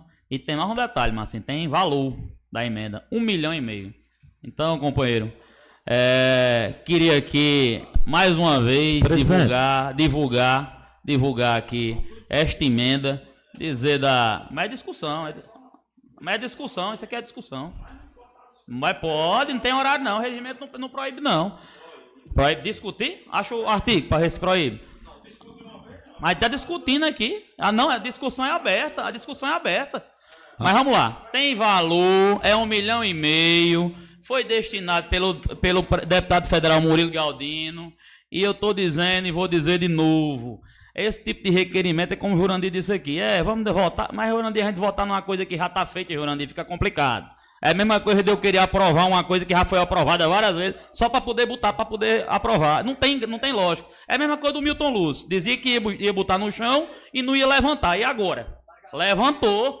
Problema é isso. A gente, não, a gente tem que ter uma noçãozinha. Mas tá aí, Márcio. Mais uma colega, vez. já tá feita lá a obra? De Milton Lúcio, não foi não? Não, rapaz, a do. Mas do Milton Lúcio, lembra? A do auditório, nós estamos Não, a do auditório saiu a emenda. Nós estamos discutindo. Saiu a emenda. Vamos, vamos manter, continuar na hora, vereador. Resumindo, mas tem um milhão e meio emendado para poder resolver. Senhor presidente, só para ser sucinto. Primeiro, eu acho que a bancada de situação esqueceu que eu passei um tempo no Shopping das Redes como secretário de Desenvolvimento Humano, e, aliás, Desenvolvimento Econômico e Turismo, e lá os feirantes e diversas pessoas sempre questionavam do porquê da o auditório não estar sendo utilizado, certo? Segundo, dia 6 de setembro eu já não fazia parte da bancada. O fuzuê que fizeram comigo foi dia 23 de agosto, então não participei dessa reunião. E terceiro, se o deputado vai mandar emenda, ótimo, eu votei nele. Nós votamos nele. Então eu convido a bancada de situação junto comigo, que vestia a camisa de Murilo, a votar a favor do requerimento para um shopping, para o auditório, do equipamento que será essencial para toda a população e região utilizar. Com a, sua, com a palavra agora, vereador Alex. É, eu, eu digo assim, esse requerimento está sendo discutido. Beleza, cada um discute uma vez, agora discutir três, quatro vezes. Eu acho, presidente, que. Não, mas estava sendo discutido e tomaram a palavra Vossa dele. Excelência tem que botar moral na casa, entendeu? Só isso. O requerimento continua em discussão. Vereador Domingo. Essa, só, só, mais uma obra, mais uma obra que necessita de reparos. E não é só o, o, o, o auditório, não. O próprio shopping das redes tem que passar por reparos urgentes. Ou seja, mais uma obra em que o dinheiro público foi utilizado e necessita de reparos urgentes.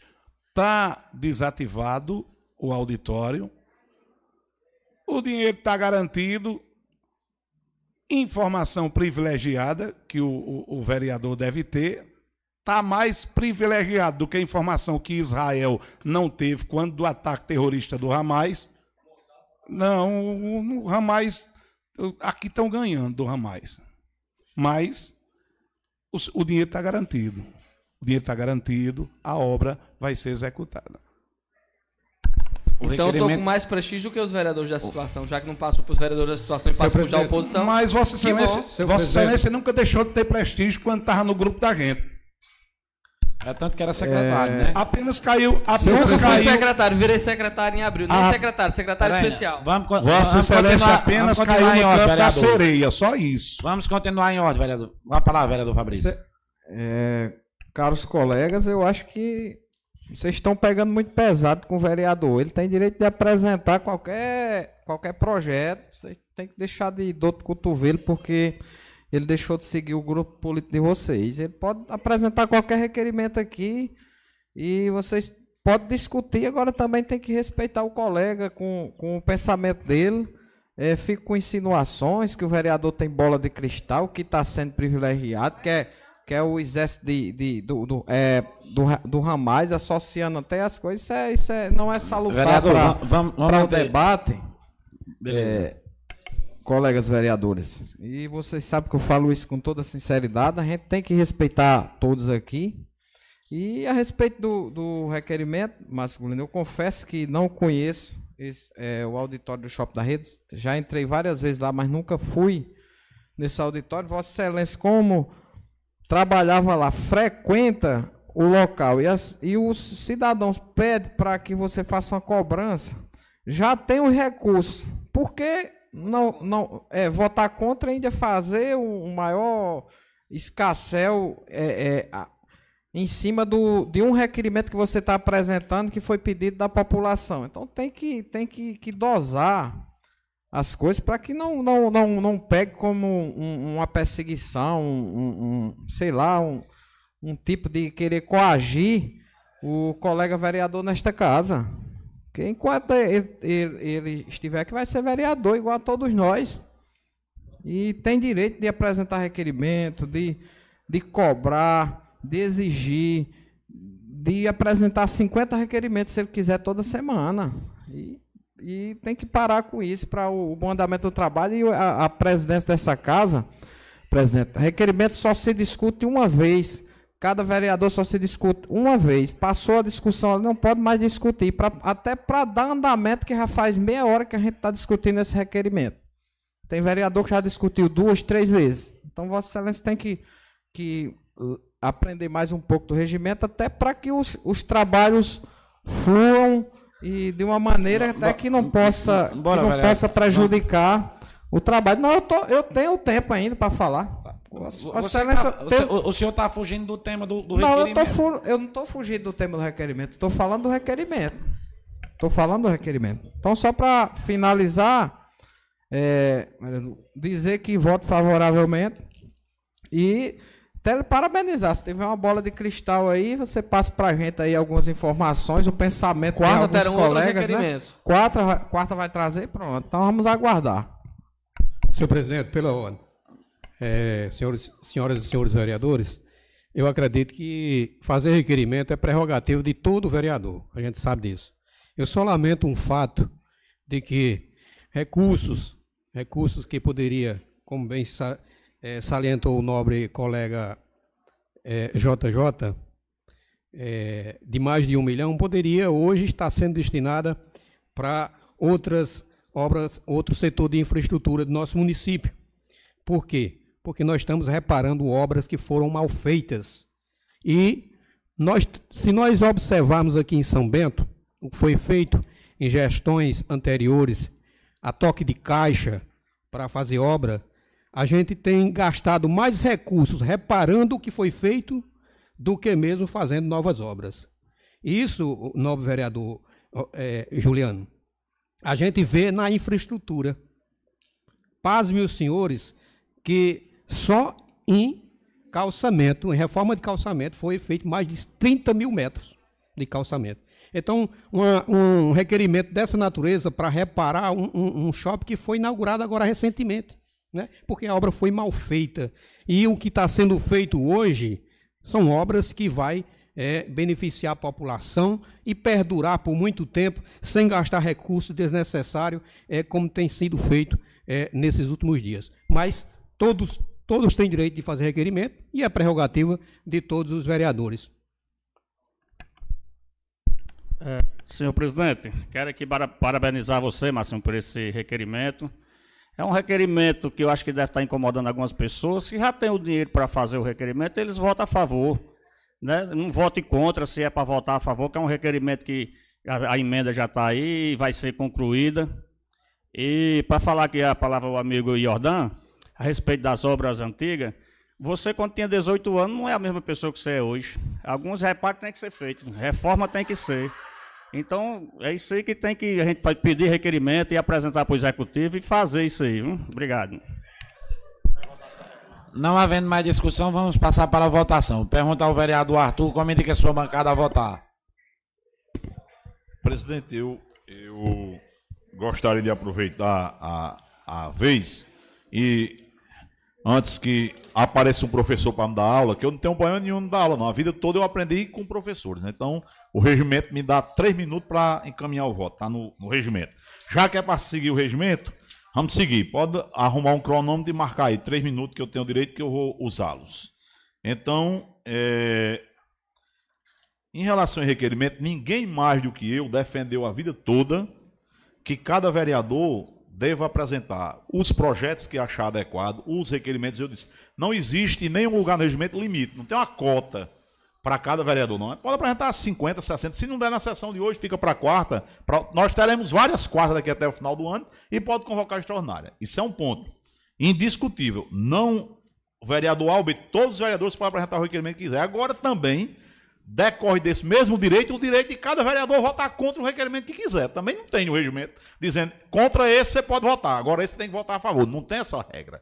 Cada um vota a favor do requerimento que quiser e contra o requerimento que quiser. Ponto. Outra questão é essa, é da, do cidadão se acha no direito seguinte. Ele acha, se acha no direito de discutir dez vezes, se acha no direito de fazer, apresentar o requerimento que ele quiser, de votar como ele quiser agora se acha no direito de que os outros não tenham direito de apresentar requerimento de votar.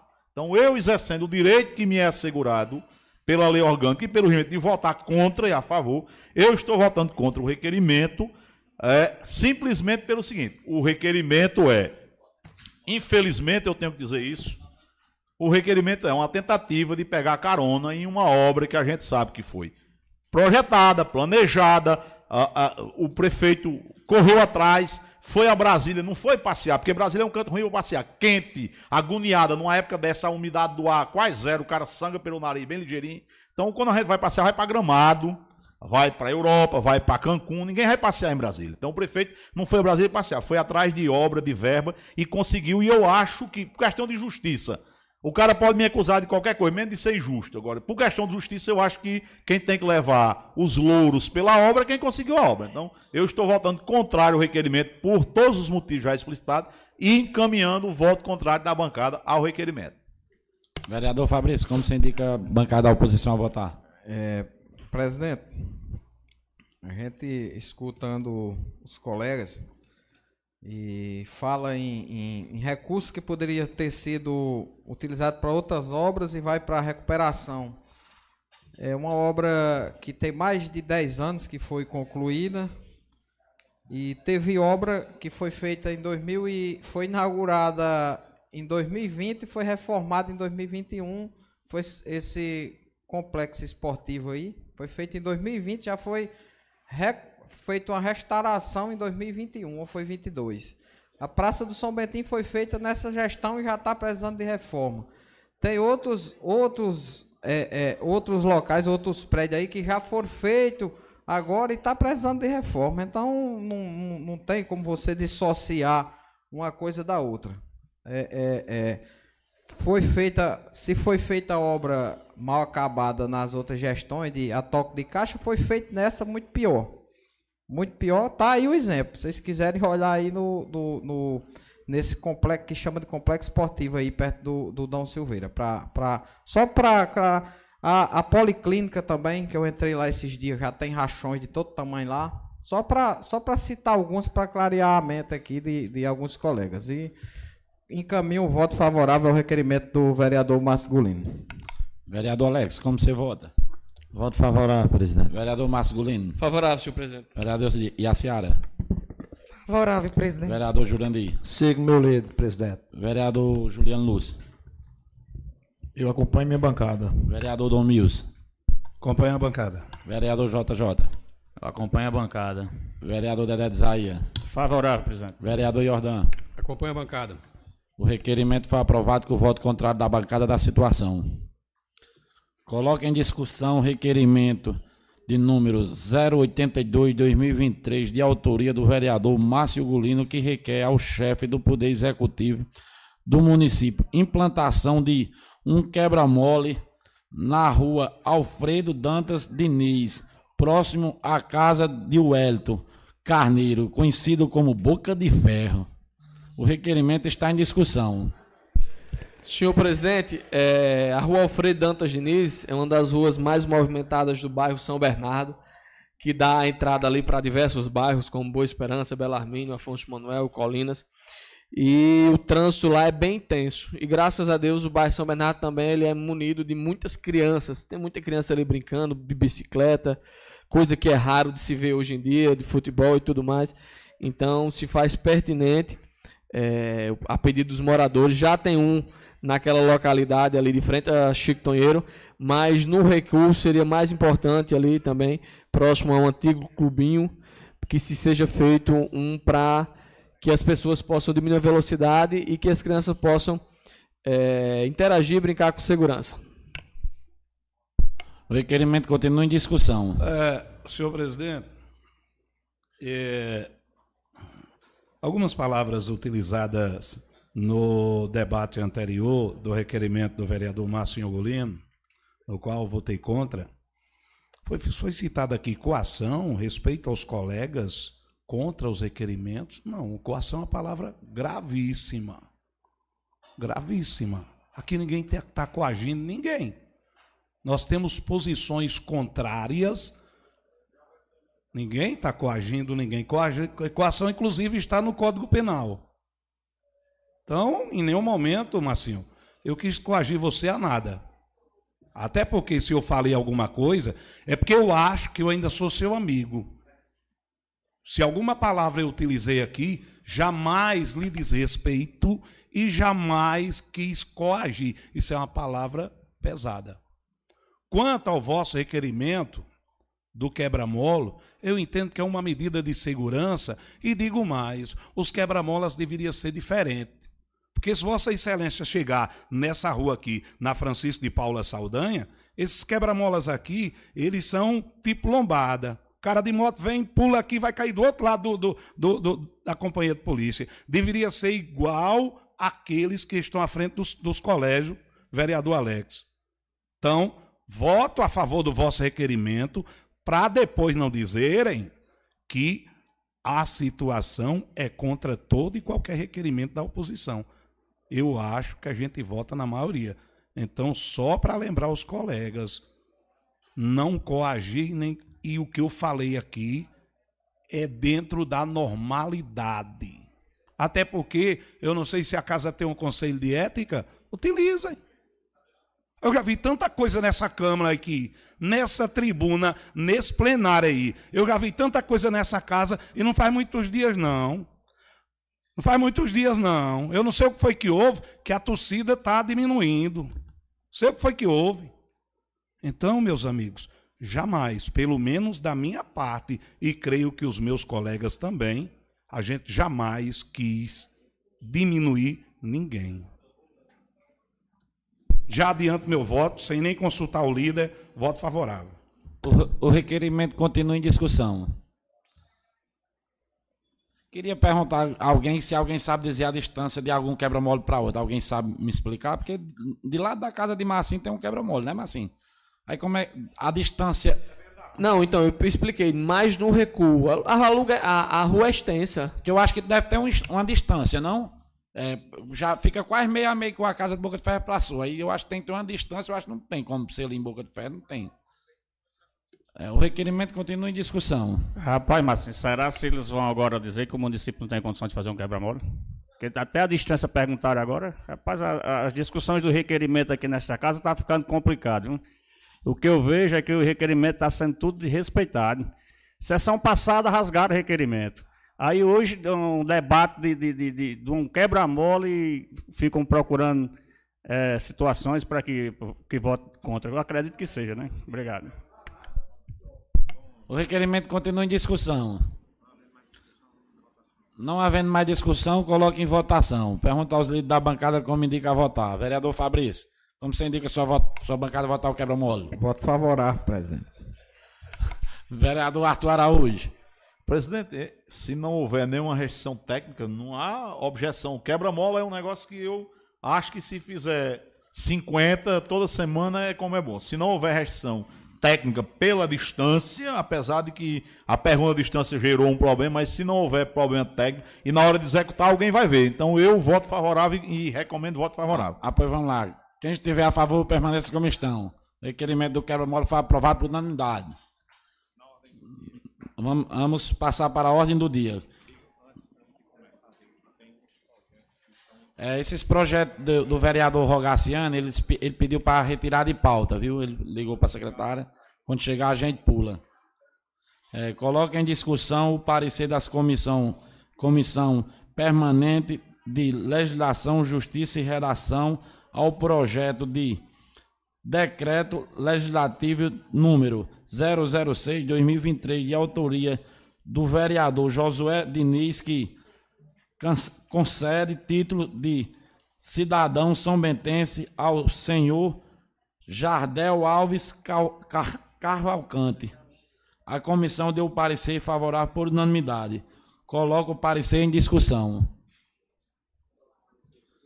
Não havendo quem queira discutir, em votação. Quem estiver a favor, permaneça como estão. O parecer foi aprovado por unanimidade. Coloque em discussão e votação o projeto o projeto de decreto legislativo número 006/2023 de autoria do vereador Josué Diniz que concede título cidadão São Bentense ao senhor Jardel Alves Cavalcante. Coloco o projeto em discussão. Presidente, é, isso aqui é um cidadão, até conversava com o Dedé na última sessão, todos conhecem Jardel Películas aqui de São Bento, um cara que veio a São Bento empreender e hoje ele bate no peito e disse que é a cidade que ele já deveria ter vindo há muito tempo atrás, tanto ele como a família dele é São Bento. E externava e falava dessa vontade de, de ser denominado cidadão de São Bento. Então acredito que pelo, pelo, pela, pelo gesto, pela ação e pela o desenvolvimento que ele faz na nossa cidade, na sua área, eu peço aos nobres colegas que, assim como fizeram nas comissões, que também votem favorável a esta honraria ao senhor Jardel Alves Cavalcante, vulgo Jardel Películas. O projeto continua em discussão. É, presidente, também parabenizar aqui o vereador José Júnior por de cidadão São Bentense, é o nosso amigo Jardel. Jardel botava película em Caicó. E Alexandre Dantas começou a botar com ele lá em Caicó. Mais do que merecido. Voto favorável. O projeto continua em discussão. Senhor presidente, eu também conheço o amigo Jardel. É, isso é muito bom, isso é muito vigorante saber que pessoas que saíram de uma cidade maior que São Bento, aliás, vieram de uma cidade maior que São Bento a respeito de, de Caicó, fez morada aqui, empreendeu aqui, está gerando lucro para o município e isso é muito bom. Com esse Jardel, um cara extraordinário, um cara do bem e pode ter certeza, vereador JJ, que voto favorável. O projeto continua em discussão. Não havendo discussão, coloque em votação. Quem estiver a favor, permaneça como estão. O projeto foi aprovado por unanimidade. Coloque em discussão o parecer das comissões permanentes de legislação, justiça e relação ao projeto de lei número 011-2023, de autoria do vereador Fabrício Bezerra, que abriga os obriga os estabelecimentos e, e setores públicos, atendimento público do município da, da cidade de São Bento a inserir o símbolo mundial do autismo nas placas de atendimento prioritário. Parecer aprovou por unidade. unidade. Coloco o parecer em discussão.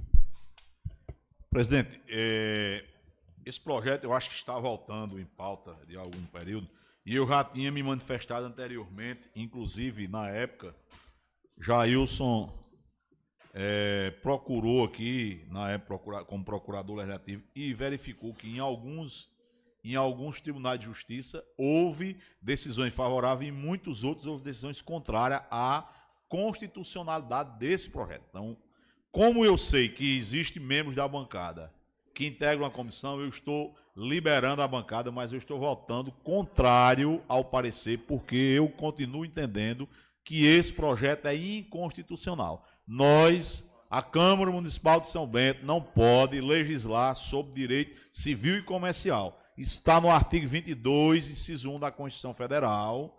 Só quem pode legislar sobre direito civil e direito comercial é a União, ou seja, a Câmara e o Senado. Nós não temos competência legislativa para interferir em matéria de direito civil e comercial. Você obrigar, mediante multa, mediante multa, a estabelecimentos privados, porque o projeto ele ainda é ainda mais grave. Por quê?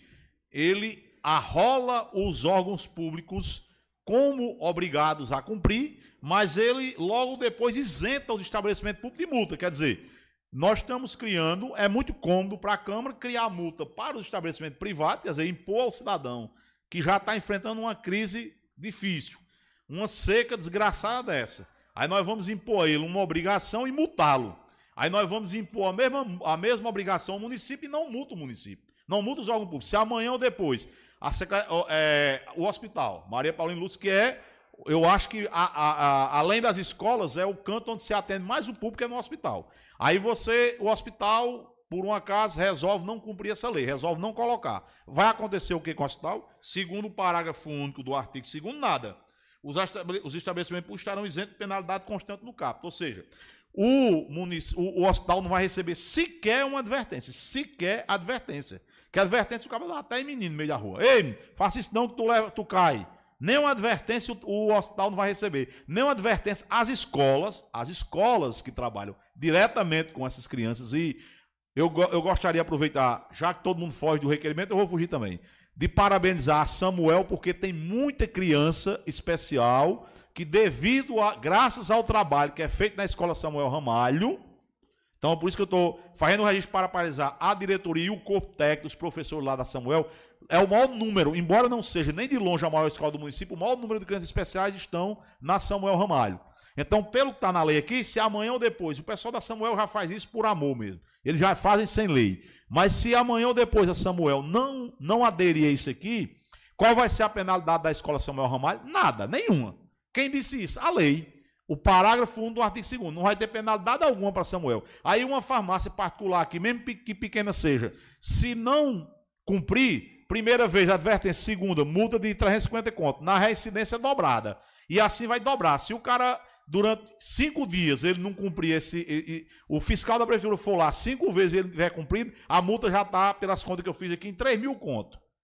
Então, é absol... além de inconstitucional, porque não compete ao município legislar sobre direito civil e comercial, que é o caso aqui, também, também ofende o princípio da razoabilidade da proporcionalidade que está escrito no artigo 37 da Constituição. E o princípio da simetria, que o que vale o pau que dá em Chico dá em Francisco. Na Constituição está garantido isso. Princípio da simetria. O que se aplica na União se aplica no Estado e no município. Então, pelo princípio da simetria que está previsto na Constituição, nós somos obrigados a respeitar proporcionalidade, razoabilidade. Aqui não diferencia. Aqui, tanto faz nós falarmos da Pancô, que é a maior empresa de São Bento, com faturamento, graças a Deus, na casa dos milhões. Como nós falarmos nesse atacadão que vai ser instalado aqui, graças a Deus. Muito obrigado, doutor Jacques. O atacadão vai vir para aí. Gerar emprego e renda e imposto para São Bento, como nós falamos de um barraco aqui na rua. Qual é a proporcionalidade que há? Nenhuma. Está aqui, a lei é muito clara. A multa é 350, em caso de reincidência, a multa dobra. Então está aplicando a mesma- o mesmo valor de multa para o atacadão que está atacando para o barraco aqui da praça. O mesma multa que está sendo é, proposta para Pancô, está propondo para um cabo que tem dois tiar no muro. Então, isso é absolutamente desproporcional, portanto, ofende o artigo 37 da Constituição também. Então, eu estou liberando a bancada, cada um vota como achar adequado, mas eu estou mostrando tecnicamente por que, que o projeto é inconstitucional. Aqui ninguém tá, vamos fazer outra figurinha, mas faça a figurinha direito. Que eu adoro essas figurinhas, eu acho linda.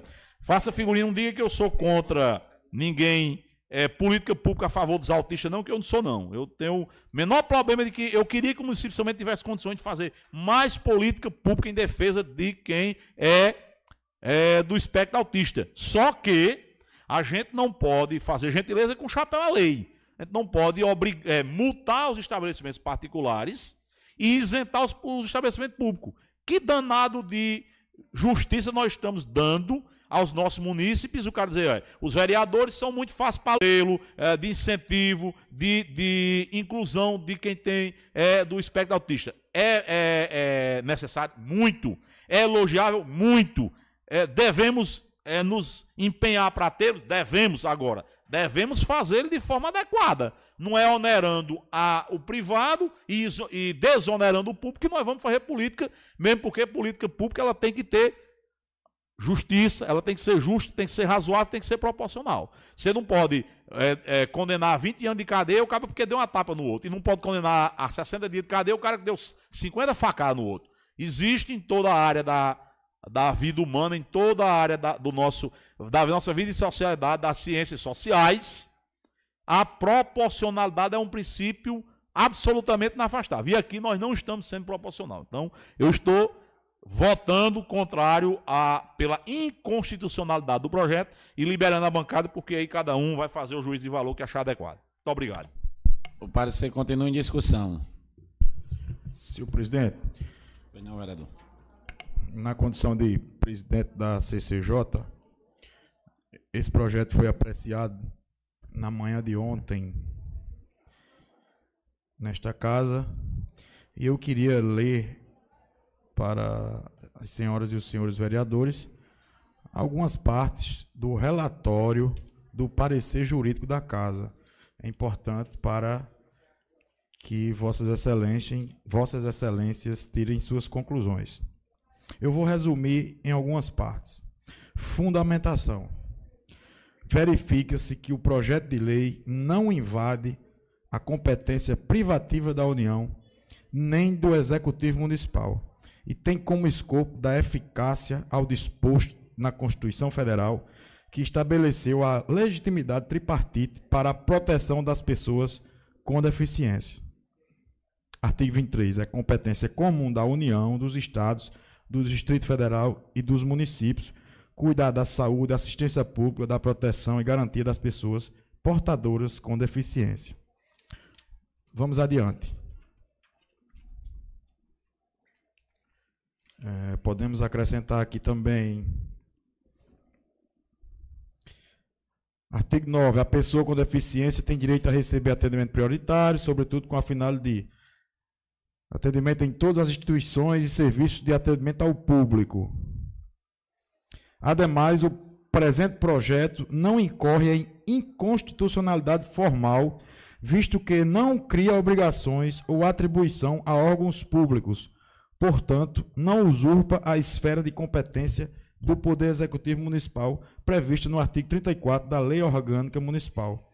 Conclusão: assim sendo, em obediência às normas legais, esta assessoria jurídica opina pela legalidade e constitucionalidade do presente projeto 011-2023. Lido o parecer jurídico, eu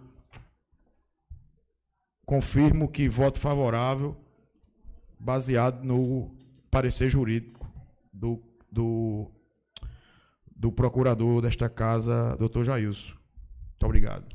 É, senhor presidente, pela ordem. Pois não, vereador. É, eu participei das comissões aqui também, juntamente com os demais membros, e dei meu voto favorável é, ao projeto, justamente observando o parecer jurídico é, lido pelo nobre vereador Juliano, e até então é, eu não posso voltar atrás do que realmente foi dito e foi entendido no presente momento é, a respeito do parecer jurídico. Então, meu voto também é favorável em relação ao projeto. O parecer continua em discussão. Presidente, é, apenas deixando bem claro que respeito ao posicionamento do companheiro vereador doutor Arthur, quando eu analisei o presente projeto, inclusive eu conversava com o Fabrício até com relação à emenda que a gente fez no, no inciso primeiro, onde falava de órgãos públicos que generalizava, tem após a votação desse projeto, acho que era para ter sido votado antes a emenda, depois não, vota o projeto, depois vota a emenda. Então, vai ter uma emenda posterior que disse órgãos públicos municipais. Então, até para poder a gente corrigir. Eu estava analisando também com relação à matéria e vendo decisão do STJ recente, disse que o seguinte, que a lei municipal que não tem qualquer relação com matéria relativa a ato de gestão, organização da administração, pública ou privada, não fere de forma nenhuma a competência do poder legislativo municipal, executivo municipal em ingerir leis que coloquem essas recomendações. Então, no caso específico da fixação dessas placas com relação à questão do autista, eu voto também favorável ao projeto por entender, por entender que não não fere de maneira nenhuma nenhuma questão constitucional com relação a este projeto. Então já adianto meu voto dizendo que voto favorável ao projeto número 011 barra 2023. O parecer continua em discussão.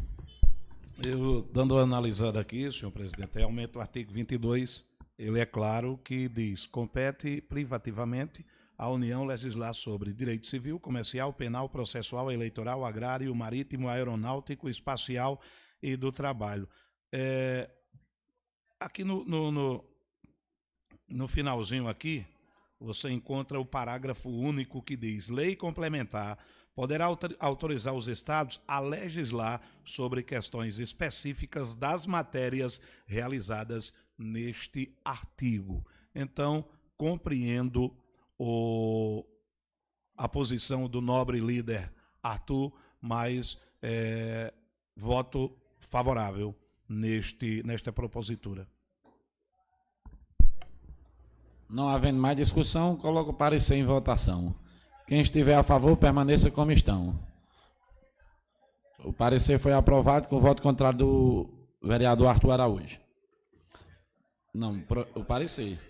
Coloque em discussão o parecer das comissões permanentes de Finança e Orçamento ao projeto de lei 011-2023, de autoria do vereador Fabrício Bezerra, que obriga os estabelecimentos a setores de atendimento ao público do município da cidade de São Bento a inserirem o símbolo mundial do autismo nas placas de atendimento. Prioritário parece parecer aprovado por unanimidade. Coloco o, proje o projeto em o parecer em discussão.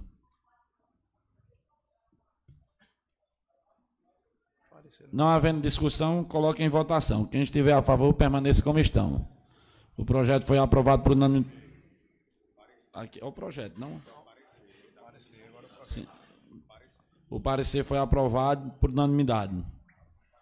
Coloco em discussão e votação o projeto de número 011 2023, de autoria do vereador Fabrício Bezerra, que obriga os estabelecimentos setores de atendimento ao público do município da cidade de São Bento inserirem o símbolo mundial do autismo nas placas de atendimento prioritário. Coloco o projeto em discussão. Presidente, é, o projeto, vamos, vamos lá. É, pegando uma carona no que é, JJ disse, é, bem claro a adesão do STJ. Qual é a adesão do STJ? É que recomendações. A decisão é bem clara, o acórdão tem a palavra bem grande. Recomendações nessas matérias não caracterizam caracterizam invasão de competência. Para alguns não gostam, mas para quem é matuto da Pitombeira, como eu e Domils, matuto do sítio, recomendação é conselho. Conselho toma quem quer. Então, se nós tivéssemos aprovado um, um projeto aqui recomendando que os estabelecimentos que atendem o público colocassem lá, como tem aquele. A gente chega na caixa econômica no INSS, tem aquele, aquela placa. Aí lá tem a, o senhorzinho com a bengala, que é o idoso. Aí tem a mulher grávida, tem o cara na cadeira de roda, que é o cadeirante. Se nós tivéssemos recomendando, recomendando, isso era uma coisa. É a adesão do STJ. Recomendações não, não invadem é, maté- não invadem competências, porque recomendar é uma sugestão. Eu lhe sugiro, você, enquanto estabelecimento que é preocupado é, com inclusão, que é preocupado com a defesa de quem é quem está dentro do espectro autista, que você coloque lá o símbolozinho. Isso é uma coisa. E, e as empresas, é aquela história ambiental. Existem obrigações ambientais que as empresas têm que cumprir. E existem outras questões. Nós estamos no ano 2023 até 2030, a ONU tem. O vereador Masculino bem sabe que trabalhava com isso, tem lá aquelas metas da ONU lá, de conservação de água, reciclagem de lixo. Então são metas da ONU. Pois é, são 10 metas, não é isso? 30 metas, mais as 10 que o Brasil aderiu são obrigatórias. Pois é. Então a ONU recomenda que os países adotem aquelas, aquelas medidas. As empresas multinacionais elas estão adotando independentemente de aprovar. O Brasil não. O que é que o Brasil fez? Por meio do Congresso Nacional, ele internalizou certas regras, certas normas, certas metas. Aí sim, aí se tornaram obrigatórias para as empresas, mas aquelas que é recomendadas não são obrigatórias. Então não existe, não existe eh, competência privativa quando é recomendação. Nós não estamos tratando no projeto aqui de recomendação. É muito grande, é muito clara aqui a palavra. To- ficam obrigados, que é como a interpretação exegética do, do Código de Processo Civil. Quem estudou direito e quem não estudou, mas estudou metodologia do ensino científico, sabe que quando o Código diz poderá, o juiz pode ou não. Quando diz deverá, o juiz é obrigado. Então a lei não diz assim: o juiz poderá citar o réu no prazo de 15 dias, não. O juiz deverá citar o réu para, no prazo de 15 dias, contestar a ação. Se o juiz não cumprir o deverá, a ação é nula. Por quê? É uma norma impositiva. Quando diz o juiz poderá intimar a parte a autora para se manifestar sobre a contestação e os documentos que a ela acompanha, se o juiz não mandar impugnar, não gera nulidade, não. Lá na frente, nas razões finais, você impugna os documentos. Então é a mesma coisa aqui. Uma coisa é você recomendar, se tivesse aqui, todo estabelecimento que atua em setor de atendimento ou público em geral no município, município de cidade, deve ser no município de São Bento, vai trocar a redação. É, fica recomendado, aí outra coisa, mas aqui é fica obrigado. Então, eu repito. Aí vem a emenda do vereador JJ. Vereador, meu primo, velho, me perdoe, mas a sua emenda torna o que é ruim pior. Isso aqui é, um, é que nem casamento. É ruim com ele, pior sem ele. Então aqui você divorciou o cidadão. Já era ruim o casamento. Divorciou, ficou pior. Por quê? Aqui o projeto original diz que é os órgãos públicos. Então, qual, é o meu foco? A minha cabeça? INSS. Onde é o lugar onde você tem mais fila, onde você mais espera, onde crianças, idosos e doentes esperam, esperam, esperam muito. Esperam fisicamente e esperam não física. Você está dentro do auxílio doença hoje para um cara que quebrou a perna e o INSS está marcando uma danada, uma para março de 2024. Você já imaginou o cara com a perna quebrada sem poder trabalhar para ganhar o da feira? Aí um benefício que é um direito dele, não é um favor do governo, nem um favor nosso, não. Um direito dele é o cara postega para março, dia 3 de março de 2024. Então, o lugar onde dá fila, então, quando você tira aqui dos órgãos públicos e bota os órgãos públicos municipais, você está tirando da história o INSS, aí você está criando a seguinte, a seguinte celeuma. Que nem dizia Mão Santo, atentai todos. O Fausto Meira é uma escola estadual. Então, a Milton Lúcio é uma escola municipal. Na mesma rua, as duas. É só descer ali na rua da igreja. A regra que vale na Milton Lúcio não vale no Fausto Meira. Não vale no João Silveira, não vale na Essite. Mas vale na André Pedro, vale na Samuel, vale na Porfíria. Quer dizer, os alunos da escola Fausto Meira, da Essite e da, do João Silveira são menos alunos, são menos cidadãos, são menos são bentenses do que os das outras escolas? Se vai ter essa questão, vai ter que ter em todas as escolas. Por que, que os meninos da creche do São Bentinho, que é municipal, são menos criança, ou quem é do, tá, está dentro do, do espectro autista, é menos necessário, é- reclama menos cuidado de que aqueles que estão estudando na ESIT. Porque quando você, quando você emenda aqui e reduz para órgão público municipal, você está tirando os órgãos estaduais. Você está tirando os órgãos federais, você está tirando as autarquias, e você está tirando as empresas públicas. Quer dizer, é, o cara que faz a, a, faz curso superior lá em Álvaro, em EAD, vai ter direito isso aqui. Mas o cara que faz o curso é, em EAD na, na universidade aberta, que é pública, não vai ter direito. Ou seja, o soneto, a emenda saiu pior do que o soneto. Se nós emendarmos o projeto, em vez de melhorar, nós vamos piorá-lo. Porque nós vamos pegar dois órgãos públicos e tratar um órgão público de uma maneira e outro órgão público de outra maneira. Nós vamos pegar uma escola pública tratada de uma maneira e vamos tratar uma escola pública de outra maneira. Nós vamos pegar um. Não estou nem falando em relação às privadas, estou falando em, entre públicas. Então, mais uma vez eu digo, eu sei que a intenção de todos é acertar nesse projeto. Agora, do jeito que ele está colocado, inscrito, nós estamos errando, estamos errando feio.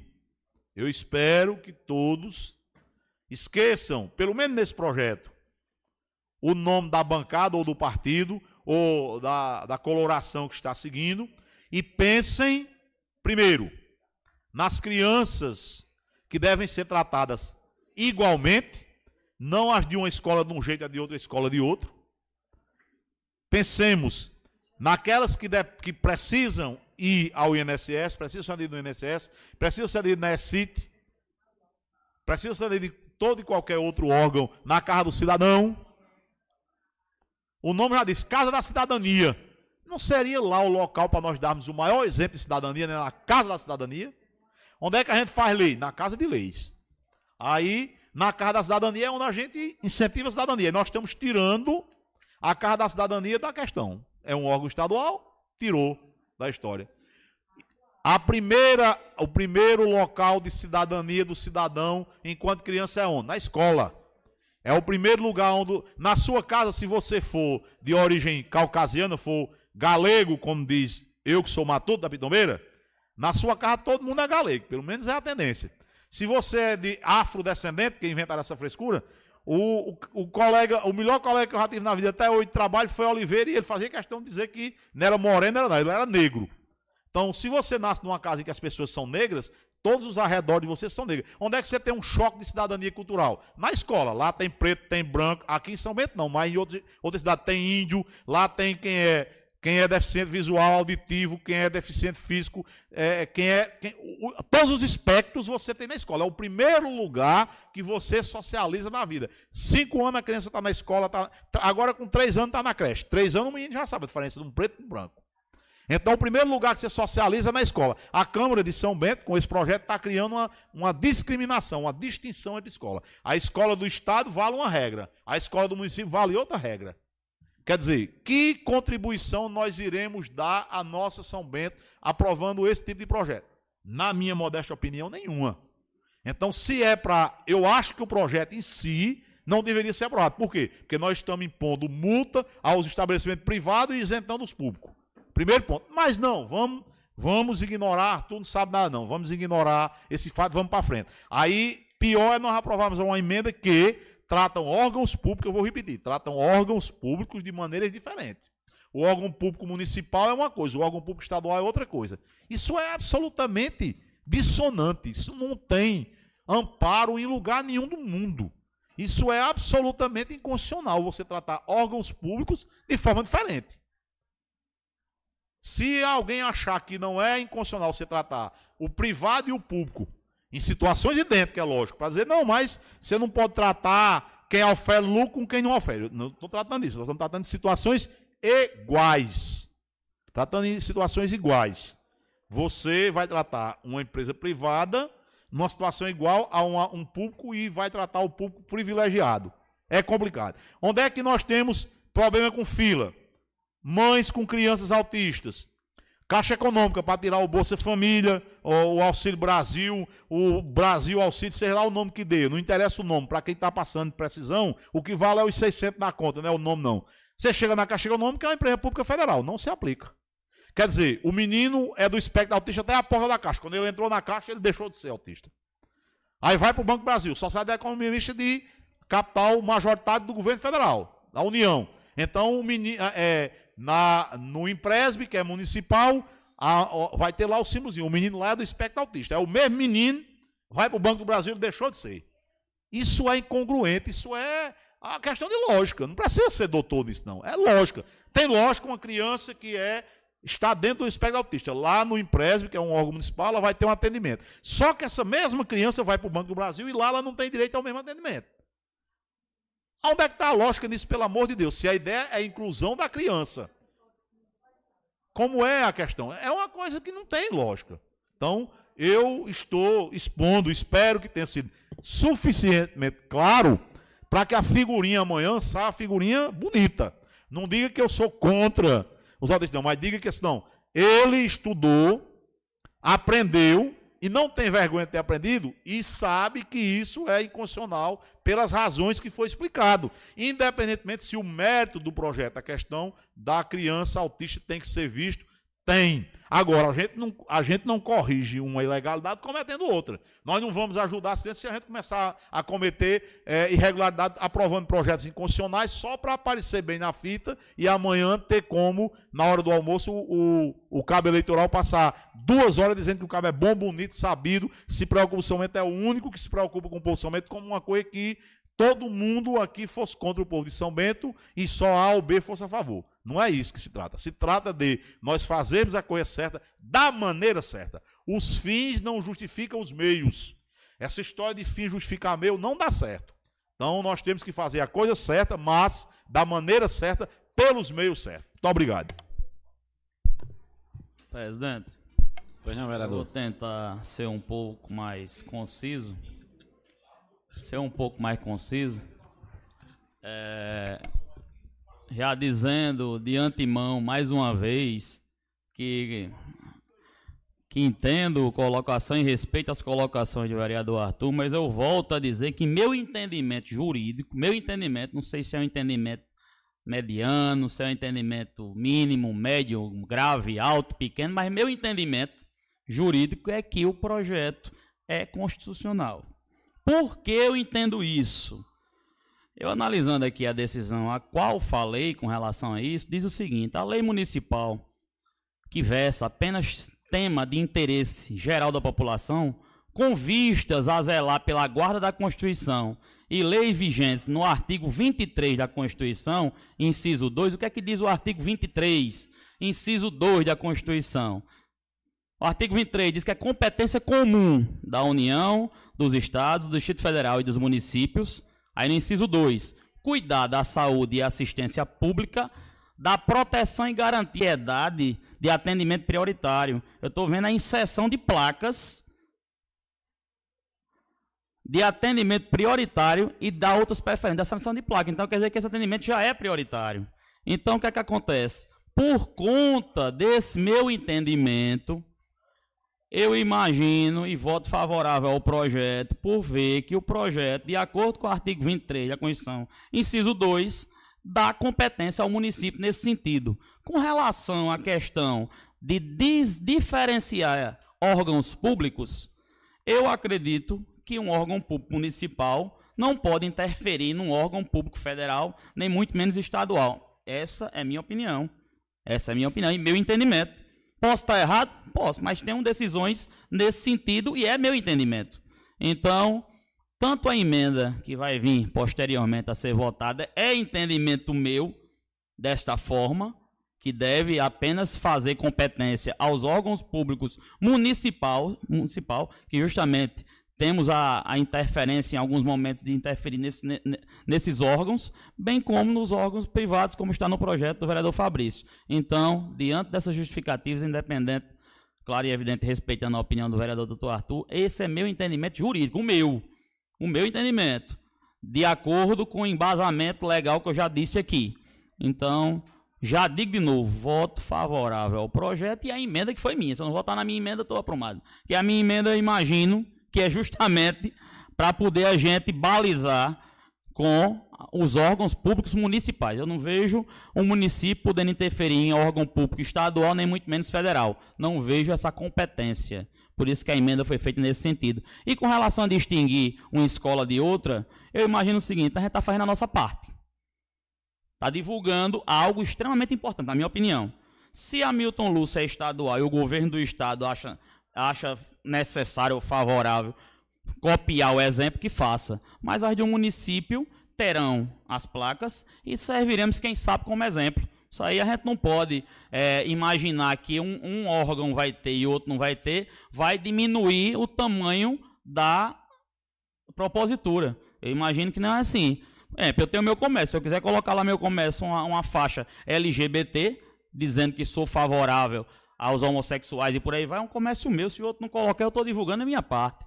Então, no caso do município, os colégios municipais, as escolas, pelo projeto vai ser indicado a fazer, e o estadual, na minha opinião, pelo fato de não ter competência para interferir nessas unidades, nem, nem estadual nem federal, o, o estádio e, e, a federação faça como deve ser feito e, e implante ou não as placas. Mas a gente vai fazer a nossa parte. Por isso que eu vou dizer de novo, pelo meu entendimento jurídico, voto favorável ao projeto e à emenda também.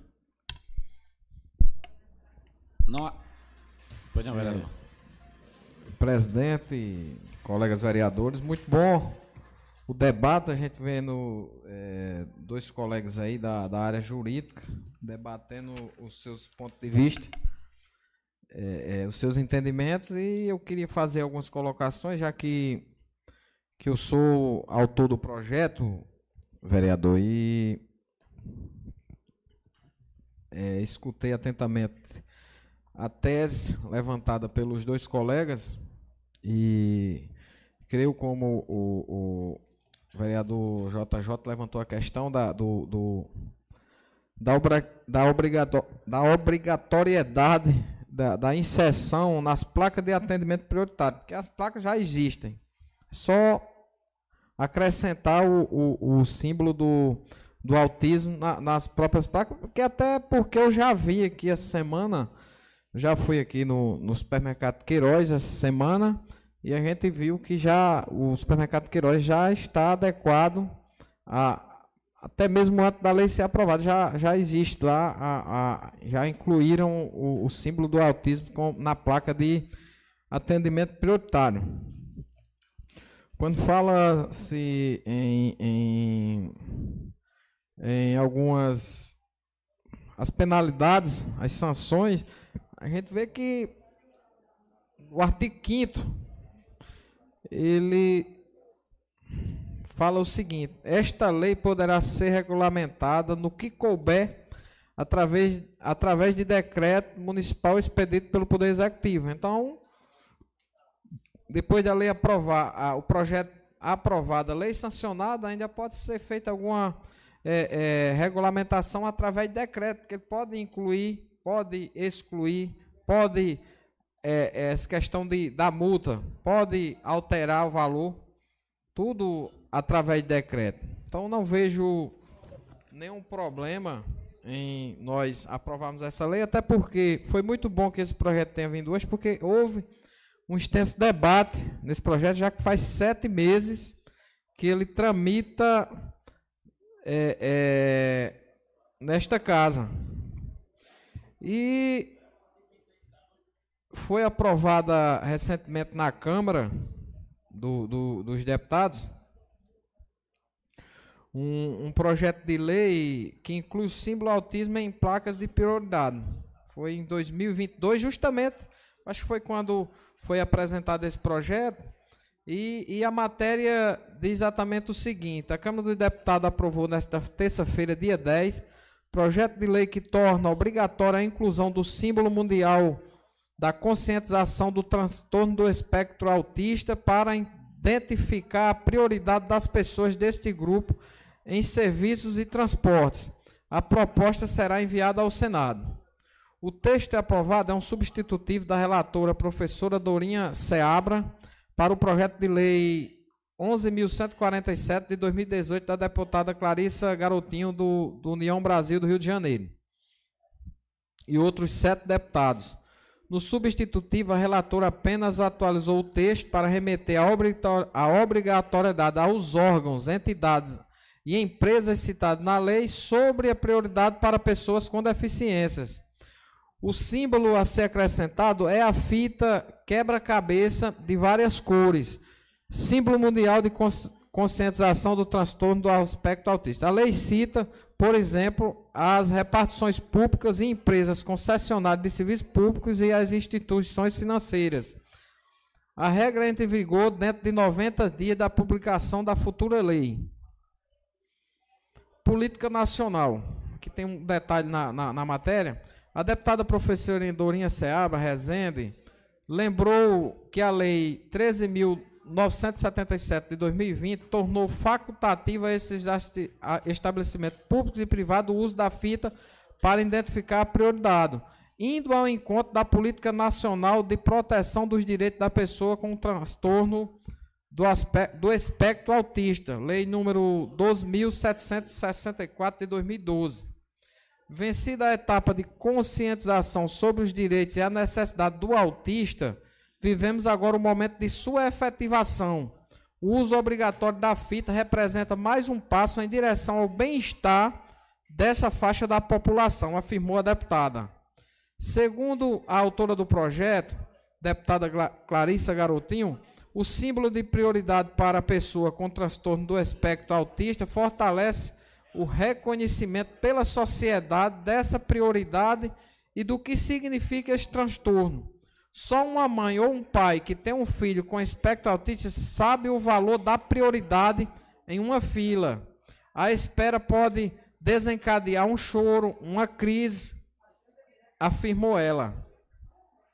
Para a deputada Érica Cocai do PT, o projeto atende a uma reivindicação antiga de que se une à política de direitos aprovada por, pela Câmara dos Deputados para fortalecer a, a inclusão desse grupo. É, e sobre o autismo, meus amigos, esse dado é muito importante. O autismo é uma síndrome que afeta vários aspectos da comunicação, além de influenciar também no comportamento do indivíduo. Segundo dados do Centro de Controle e Prevenção de Doenças, CDC, órgão ligado ao governo dos Estados Unidos, existe hoje um caso de autismo, de autismo a cada 110 pessoas. Dessa forma, estima-se que o Brasil, com seus 200 milhões de habitantes, possua cerca de 2 milhões de autistas. É, então, no Brasil, nós temos mais de 2 milhões de pessoas com transtorno de espectro autista. E em São Bento, a gente não sabe o número exato, mas sabe que a incidência está muito grande. E a gente tem que, como poder público, tem que fazer políticas públicas voltadas para essa população, para essas famílias, porque aqui, com, a partir do, do- da inclusão desse aqui, a gente vai chamar a atenção para a causa. Para a causa dos autistas, eu conversava, Dedé, até você estava no dia naquele, lá no Rio da Ponte, e aquele, a Bianquel, a Bianquel, menina de São Bentinho, chegou com, com o filho dele, eu não sabia que, que, ele, que ele era autista, um rapaz já com 14 anos, eu acho, 13 anos, 14, e ele conversava comigo e pedia para que fizesse um apelo é, é, ao poder público que se pudesse criar tipo um- uma associação, um clube, para que essas crianças pudessem é, é, participar, é, é, interagir entre elas mesmas e entre até outras pessoas da sociedade que se fizesse algo nesse sentido, até porque as crianças com, com autismo, elas são muito, é, é, é, é, assim, tem muita energia, são imperativas, elas passam é,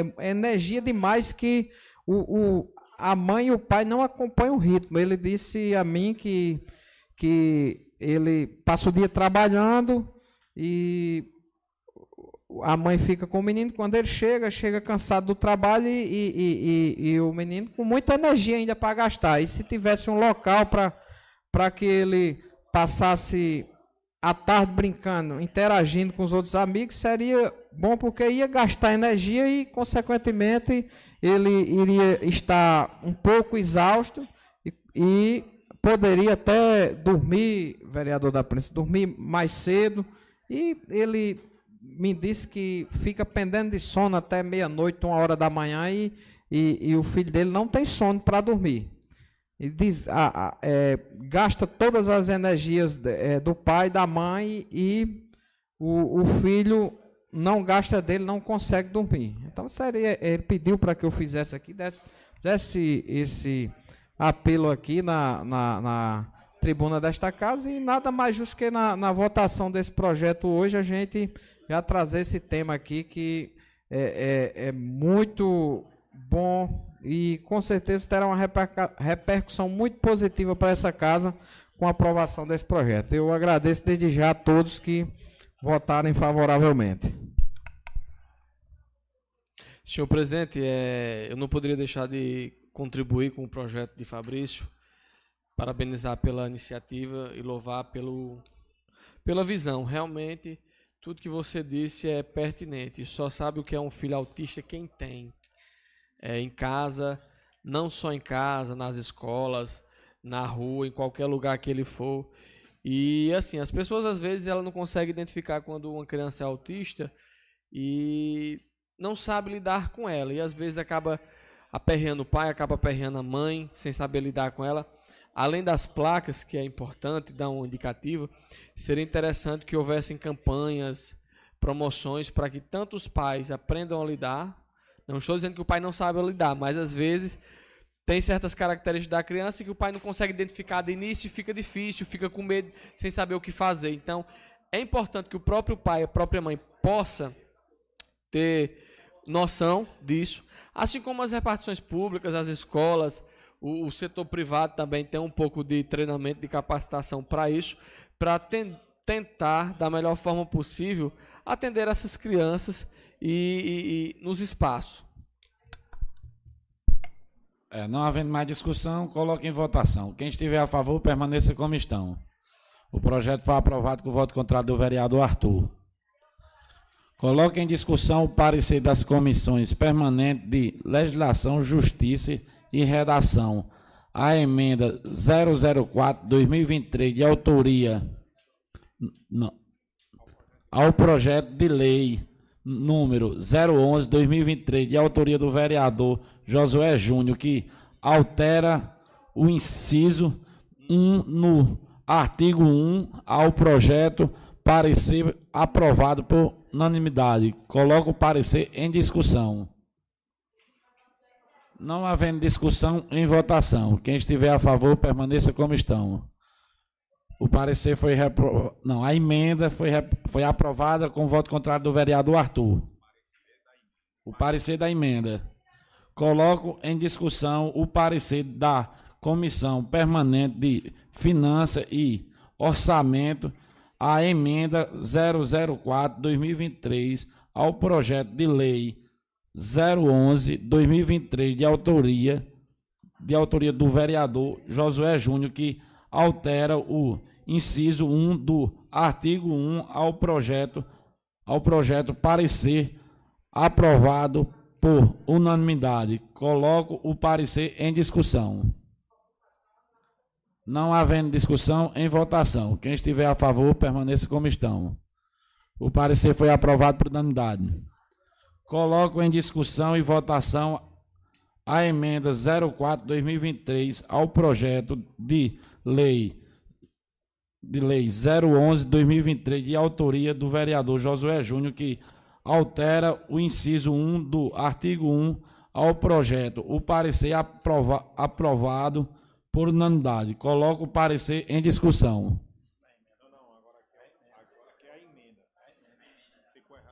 É porque ficou. É porque, é, Co- Coloque em discussão a emenda, então. Ao- em discussão e votação a emenda. É, é o projeto, né? Quem estiver a favor, permaneça como estão. O projeto foi aprovado com voto contrário do vereador Arthur.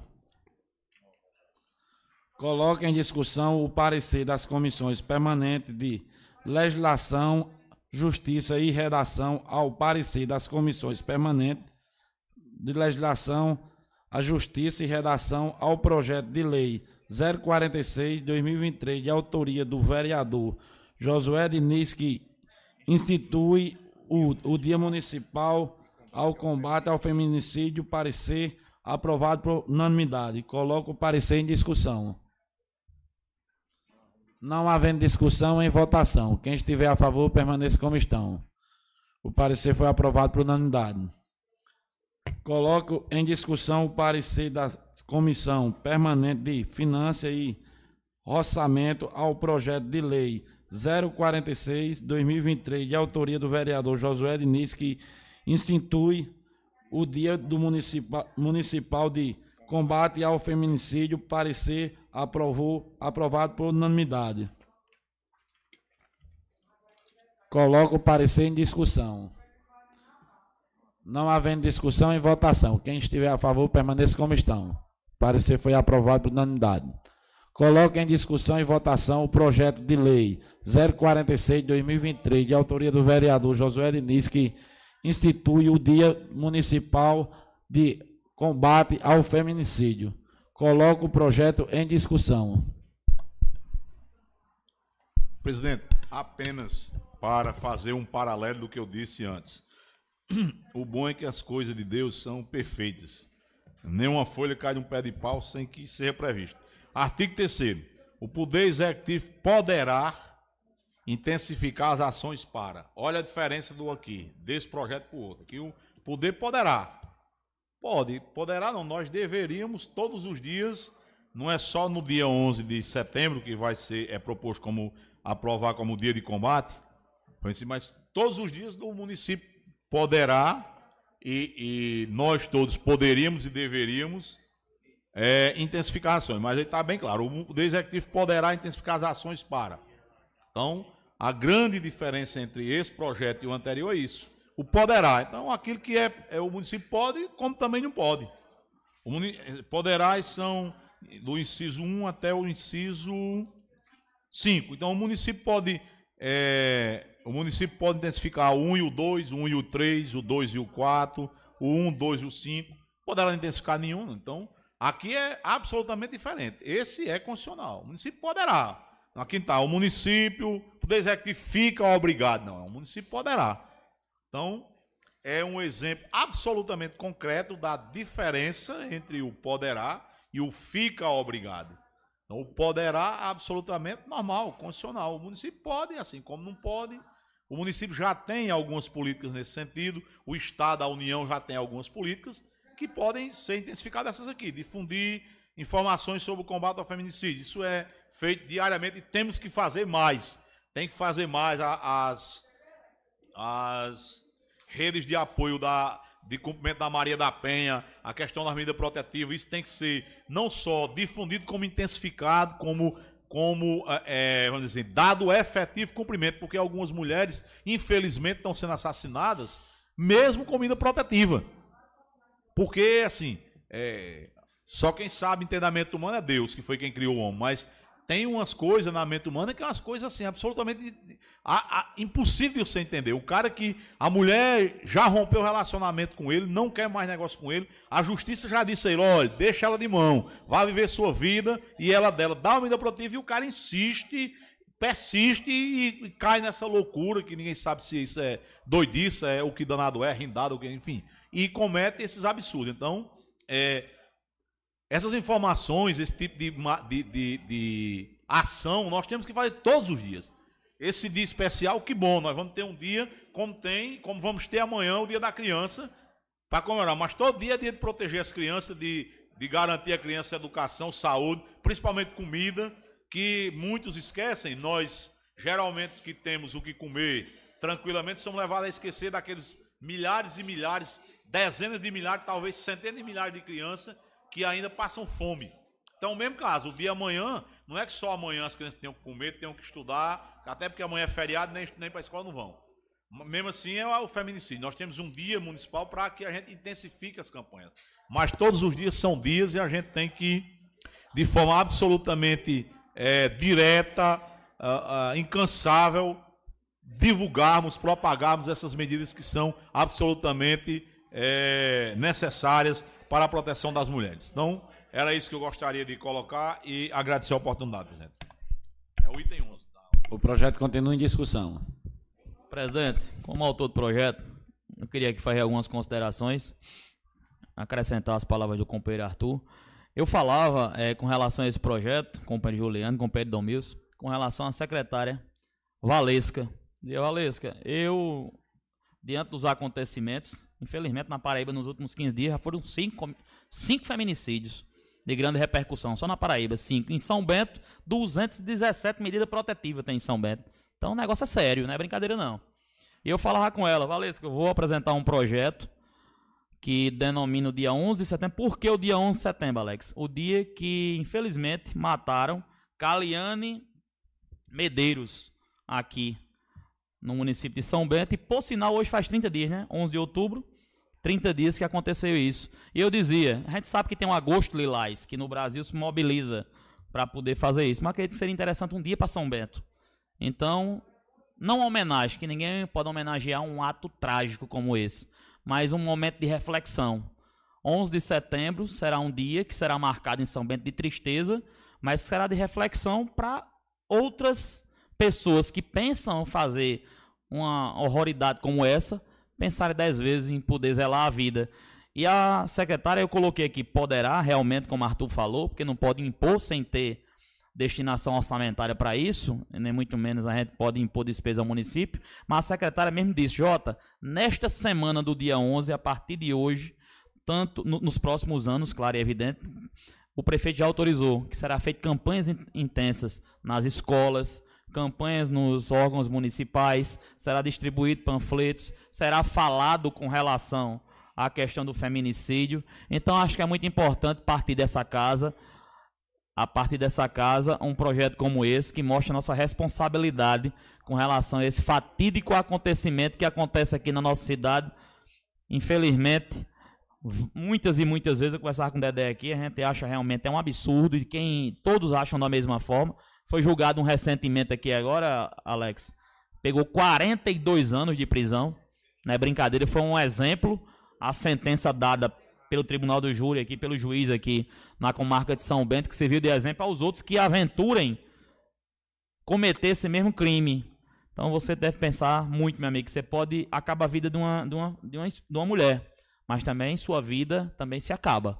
Porque você pegar 42 anos de crime hediondo, como a gente sabe que é esse, a, a quantidade de pena que você vai cumprir, você, para poder sair reformado de uma prisão como essa, é muito, muito difícil. Então, peço aos colegas, neste dia 11 de outubro, que faz 30 dias que teve o assassinato da jovem Caliane. Viu, Yara? Acho que foi até uma coincidência do destino, né? Saiu hoje 11 de outubro, 30 dias. Então, o dia 11 de, outubro, 11 de setembro de, de, de, na cidade de São Bento será dito como dia de combate ao feminicídio, por infelizmente ter tido ocorrido a morte da jovem Caliane Medeiros. Então, peço aos colegas o voto favorável. É, senhor presidente, pela ordem. É, senhoras e senhores vereadores, quero parabenizar de antemão o nobre vereador colega JJ por a propositura e dizer que essa será uma data de extrema importância para a reflexão de toda a sociedade são-bentense. Nós devemos refletir de como devemos educar nossos filhos para as futuras gerações, respeitando as mulheres, em especial, justamente aquela que toma de conta do lar, que ela educa a cada um para que ele possa ser um cidadão de bem. Então, muitos não têm levado em consideração o papel da mulher na sociedade é, nos últimos anos. E São Bento não fica fora disso. São Bento tem sido um exemplo trágico de desrespeito às mulheres e de atentado contra a vida dessa é, figura tão sublime que todos nós a consideramos e sabemos bem que para se vir ao mundo temos que ser é, colocado no ventre de uma mulher e gestado durante nove meses para poder é, vir ao mundo. Então a importância é significante. É, essa data comemorativa, não comemorativa, mas reflexiva é, de um ato trágico que aconteceu e que a gente espera, que eu acredito que toda a sociedade São Benedito espera que jamais aconteça, que jamais se repita agressão contra a mulher, é, como vem acontecendo em nosso município, onde ele enfatizou bem, cerca de 217 medidas protetivas. Isso significa que nós precisamos tomar uma atitude, uma atitude que possa mudar o rumo e o pensamento da nossa sociedade machista, que tem, tem tido o pensamento de que a mulher é propriedade particular, propriedade sua, e nós não podemos é, comungar com esse tipo de comportamento. Senhor presidente, só a título de esclarecimento e informações, é, hoje estivemos na ECIT e tivemos, estivemos participando do Seminário Estadual dos Direitos Humanos e Proteção às Vidas das Mulheres. Então, quem, como eu, teve a oportunidade de estar na ECIT hoje, viu quanto é a luta de pessoas aguerridas, de pessoas que lutam pelos direitos das mulheres. É, tivemos a secretária estadual, doutora Lídia Moura, prefeito doutor Jacques, secretários, secretárias de toda a região, advogadas na aqui da Câmara, tivemos a presença da nossa grande amiga Kiara, né, conosco lá, representações de Belém do Brejo, São José do Brejo do Cruz, de Itaporanga, lá no Vale do Pinhacó, Triunfo, lá na região de Cajazeiras e outras e outras cidades. Portanto, senhor presidente, foi um evento de suma importância. E sobre essa questão das mulheres em medidas protetivas em São Bento, realmente são 219 medidas protetivas hoje. Ou seja, essas mulheres estão com suas vidas abaladas, porque estão com os seus direitos violados.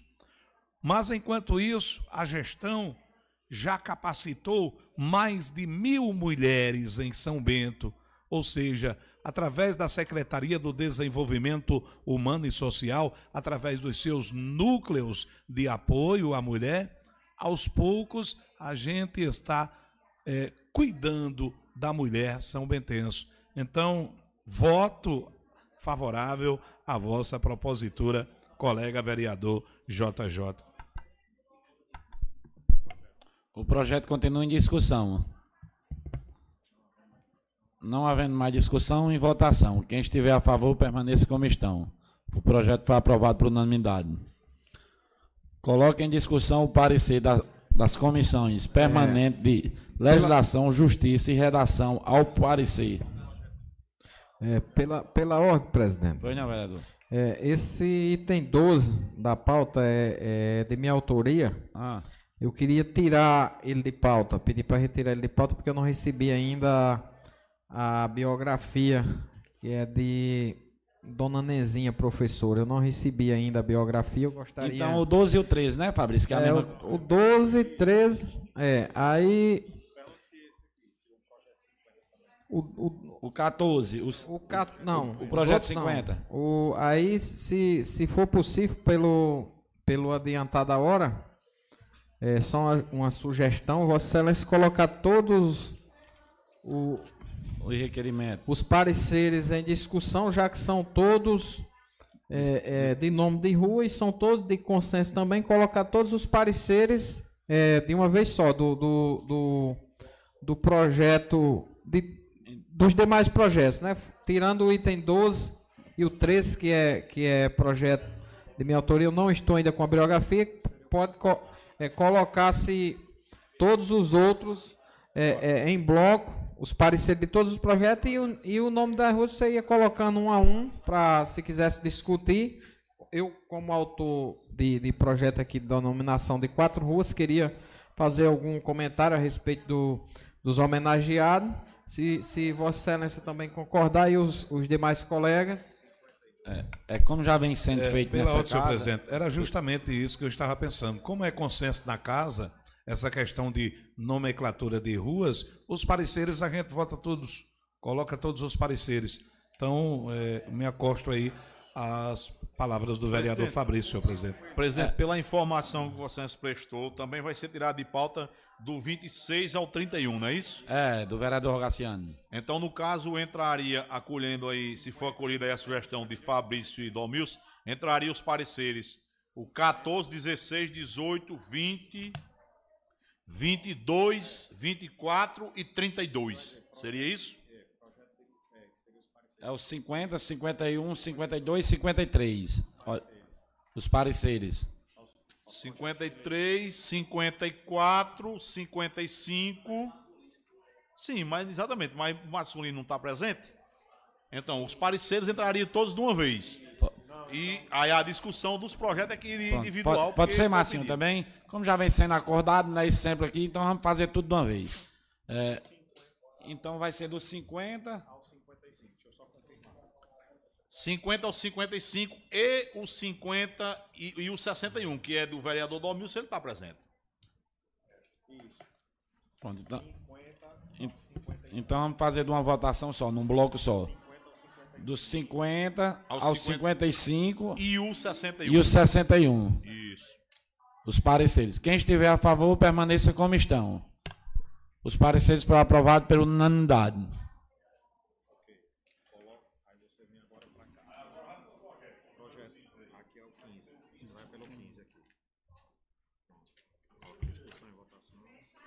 Coloque em discussão e votação ao projeto de lei 050-2023, de autoria do vereador Fabrício Bezerra, que denomina de rua ainda sem denominação neste município, em nome de Raimundo Rosênio da Silva. Coloco o projeto em discussão. Não havendo discussão, em votação. Quem estiver a favor, permaneça como estão. O projeto foi aprovado por unanimidade. Coloco em discussão e votação o projeto de lei número 051-2023, de autoria do vereador Fabrício Bezerra, que denomina de rua ainda sem denominação neste município, em nome de Tacília Leandro da Silva. Coloco o projeto em discussão.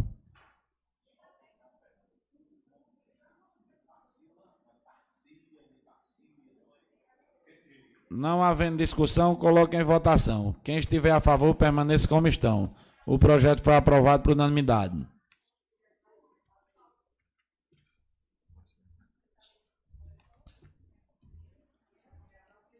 Coloco em discussão e votação o projeto de lei 052-2023, de autoria do vereador Fabrício, que denomina de rua ainda sem denominação neste município, em nome de Ezequiel Dantas Viana. Coloco o projeto em discussão. Não havendo discussão, coloque em votação. Quem estiver a favor, permaneça como estão. O projeto foi aprovado por unanimidade. Coloque em discussão e votação o projeto de lei de número 053-2023, de autoria do vereador Fabrício Bezerra, que denomina de, de rua ainda sem denominação neste município, em nome de Rita Maria Clementino Dantas. Coloco o projeto em discussão. É, presidente, não, eu sou autor do- dos últimos quatro projetos, o 15, o 17, o 19 e o 21 que está em discussão, eu deixei para, como estão sendo votados em bloco, eu deixei para fazer a discussão também em bloco.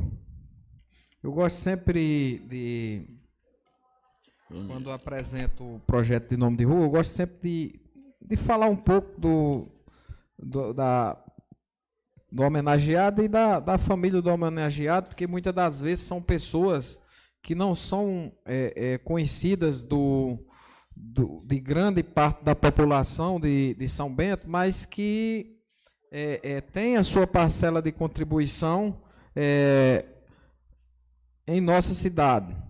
É, Raimundo Rosendo da Silva, ele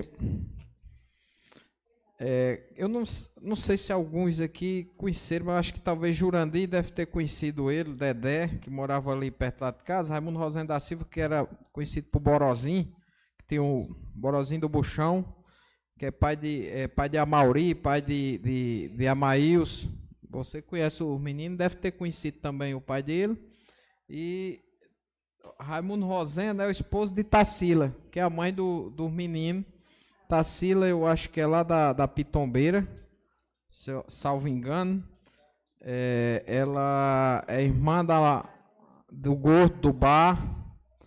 É irmã do gordo do bar, é irmã da, da mãe de, de, de, de Tancredo, de Cleozi.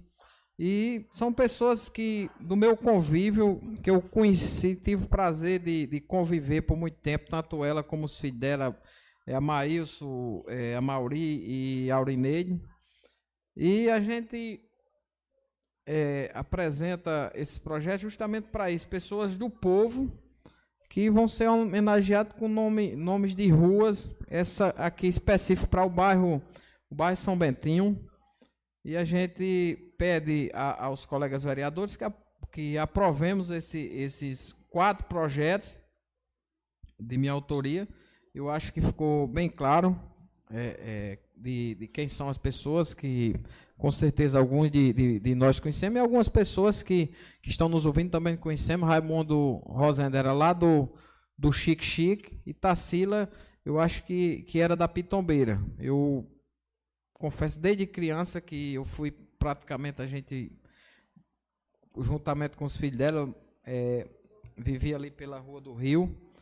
E a gente criou um vínculo grande de amizade. Senti muito a morte de, de tanto de Borozinho nem de Tarsila. E hoje eu estou aqui é, podendo homenageá-lo com essa sigela homenagem, mas que, que para mim é uma, é uma de grande valia. É, os outros dois é, homenageados, é, Ezequiel Dantas Viana, quem, quem é, não conhece, é, Ezequiel é, é, o pai de, de João, de Ezequiel, que foi vereador aqui nesta casa, irmão de Zé de Joca, que também foi vereador nesta casa por, por não sei quantos mandatos, bem uns seis mandatos consecutivos. E Ezequiel é, mais conhecido por, por Zaquiel, nasceu no dia 25 de, de agosto de 38 e faleceu no dia 21 de maio de 2016. Filho de João Dantas da Costa e Maria Viana do Carmo. Filho da tradicional família Dantas, agricultor, enraizado no sítio Juremal, município de São Bento, onde desenvolvia as suas atividades laborais é, e onde obtinha total respeito por todos da comunidade. Ele, pai de 11 filhos, cinco do, do casamento com Rita Maria Clementine Dantas, que é a outra homenageada aqui, que São João, Maria Elivaldine Verinha, que é minha vizinha, e, e a Silon, e seis de outro relacionamento com Dona Geralda, que Francinaldo, que já é em memória, Francisca, Francicleide, Maria de Lourdes e Maria Verônica. Então, é, é, meus caros colegas, queria aqui pedir a cada um de vocês que votasse favoravelmente a, a a esses dois projetos. E como Rita Maria é, Clementino, ela foi é lá do Chique Chique também e foi merendeira, tra, trabalhou como merendeira lá na escola do Juremal, fazia queijo de coalho também.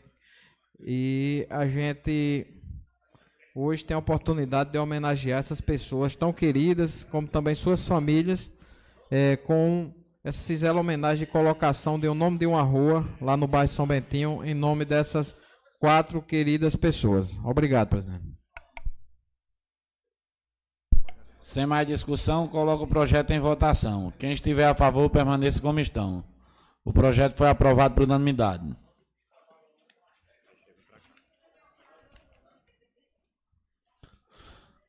Coloque em discussão e votação o projeto de lei número 054-2023, de autoria do vereador Márcio Gulino, que denomina de rua ainda sem denominação neste município, em nome de Juscelio Bezerra Linhares. Coloco o projeto em discussão. Não havendo discussão, em votação. Quem estiver a favor, permaneça como estão. O projeto foi aprovado por unanimidade.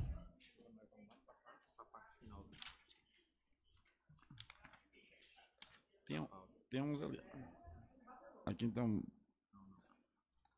Sim, vereador.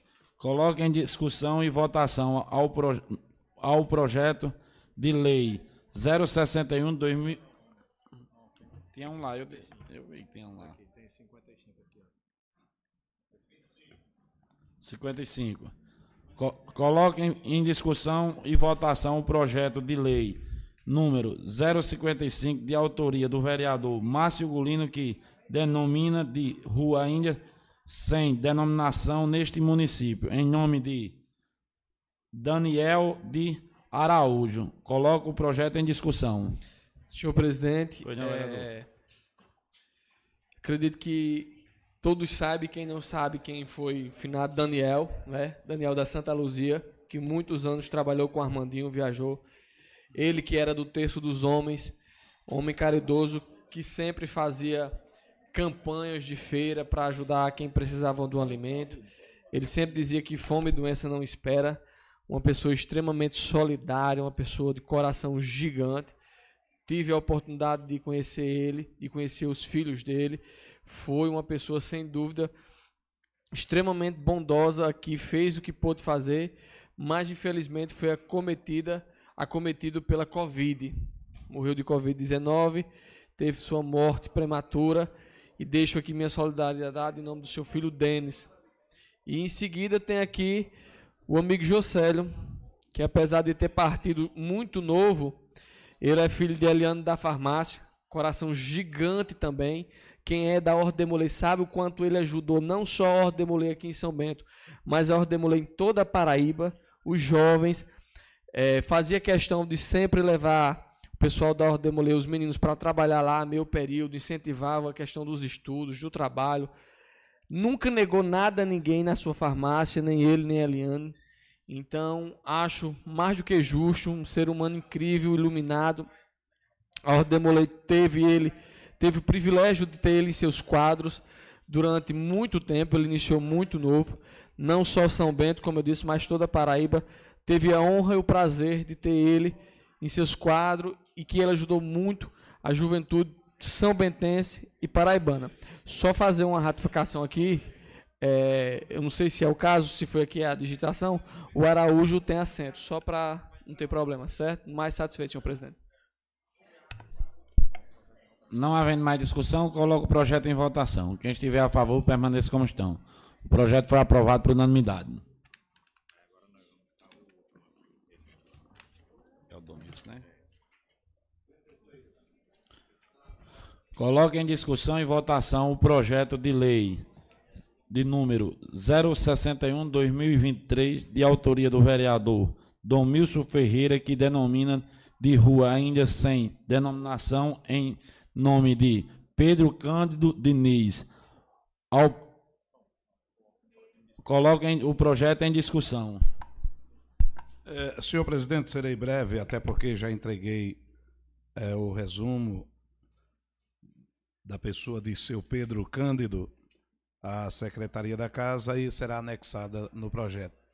É, falar de Pedro Cândido é falar de um dos primeiros é, cidadãos em São Bento, criou a família, cuidou de, cuidou de todos, não é? Como eu falei semana passada, Pedro Cândido faz parte das primeiras, primeiras famílias de São Bento. Primeiro para mim, porque eu conheci seu Pedro Cândido é, pequeno ainda, com sua pequena oficina de bicicletas. Né? Então, é uma justa homenagem que esta casa faz para uma pessoa que tanto deu a São Bento. Então, seu Pedro Cândido, a partir de agora, será lembrado para a posteridade com o nome, coisa simples para a gente, que é o nome de uma rua. Então, pediria aos colegas que votassem favorável a esta propositura. Senhor Pedro Cândido Diniz, Pedro Cândido, pai de Bidu, pai de Calunguinha, pai de Janduí do Barraco, ou seja, família tradicionalmente são bentense. Não havendo mais discussão, coloque em votação. Quem estiver a favor, permaneça como estão. O projeto foi aprovado por unanimidade. Vamos passar para o tema livre. Senhor presidente. Pois não, é, pelo, assim, Vossa Excelência, né, se tiver todos de acordo, Não sei se quer usar, mas acho que pelo horário regimental já passou até do horário da, da, da sessão, né? né? Mas É, tá, é, quem sabe. é- Se todo mundo for de acordo, tem sete, tem sete vereadores aqui inscritos aqui. Quem já passou do. Pr- Primeiro é Josué Júnior. Todo mundo tá de acordo? Deixar para a próxima sessão? Ou... Que a senhora vai também falar quarta-feira, né? Pronto. Então, de- então sendo... Presidente, só. Põe não, vereador Fabrício. Só antes de Vossa Excelência finalizar aí a, a, a reunião. Pois não. É, é só a título aqui de, de informação. Ah. O, amanhã terá um o quarto ano da, do projeto Faça uma Criança Feliz, que é, que é encabeçado por meu amigo Cholinha, lá do São Bentinho, com um grupo grande de amigos e, e irão distribuir cerca de 2.500 brinquedos é, nas comunidades de, do André, São Bentinho, Chique Chique e Vazia Grande. Então avisar as crianças que fiquem atentas para os horários que 10 horas. vai passar amanhã o, o carro do brinquedo, distribuindo brinquedo e, e chocolate, confeito, pipoca, através do, do, do projeto Faça uma Criança Feliz. Desde já parabenizar todos os organizadores e envolvidos nesse brilhante projeto. Obrigado, presidente. Senhor presidente, é, tenho informação aqui que amanhã, a partir das sete da manhã, aqui nesta casa, teremos uma oficina sobre a lei Paulo Gustavo. Já vamos começar a organizar essa questão dos projetos que foram aprovados, inclusive da estadual amanhã. Então, lei Paulo Gustavo a nível estadual aqui. Se os artistas e fazedores de cultura quiserem vir para se inteirar sobre a lei Paulo Gustavo a nível estadual, a hora é amanhã. Obrigado, senhor presidente. Queria declarar encerrada a sessão, agradecer a todos a presença de todos os vereadores e desejar um bom fim de semana e um feriado a todos são bentenses. Boa noite, tchau.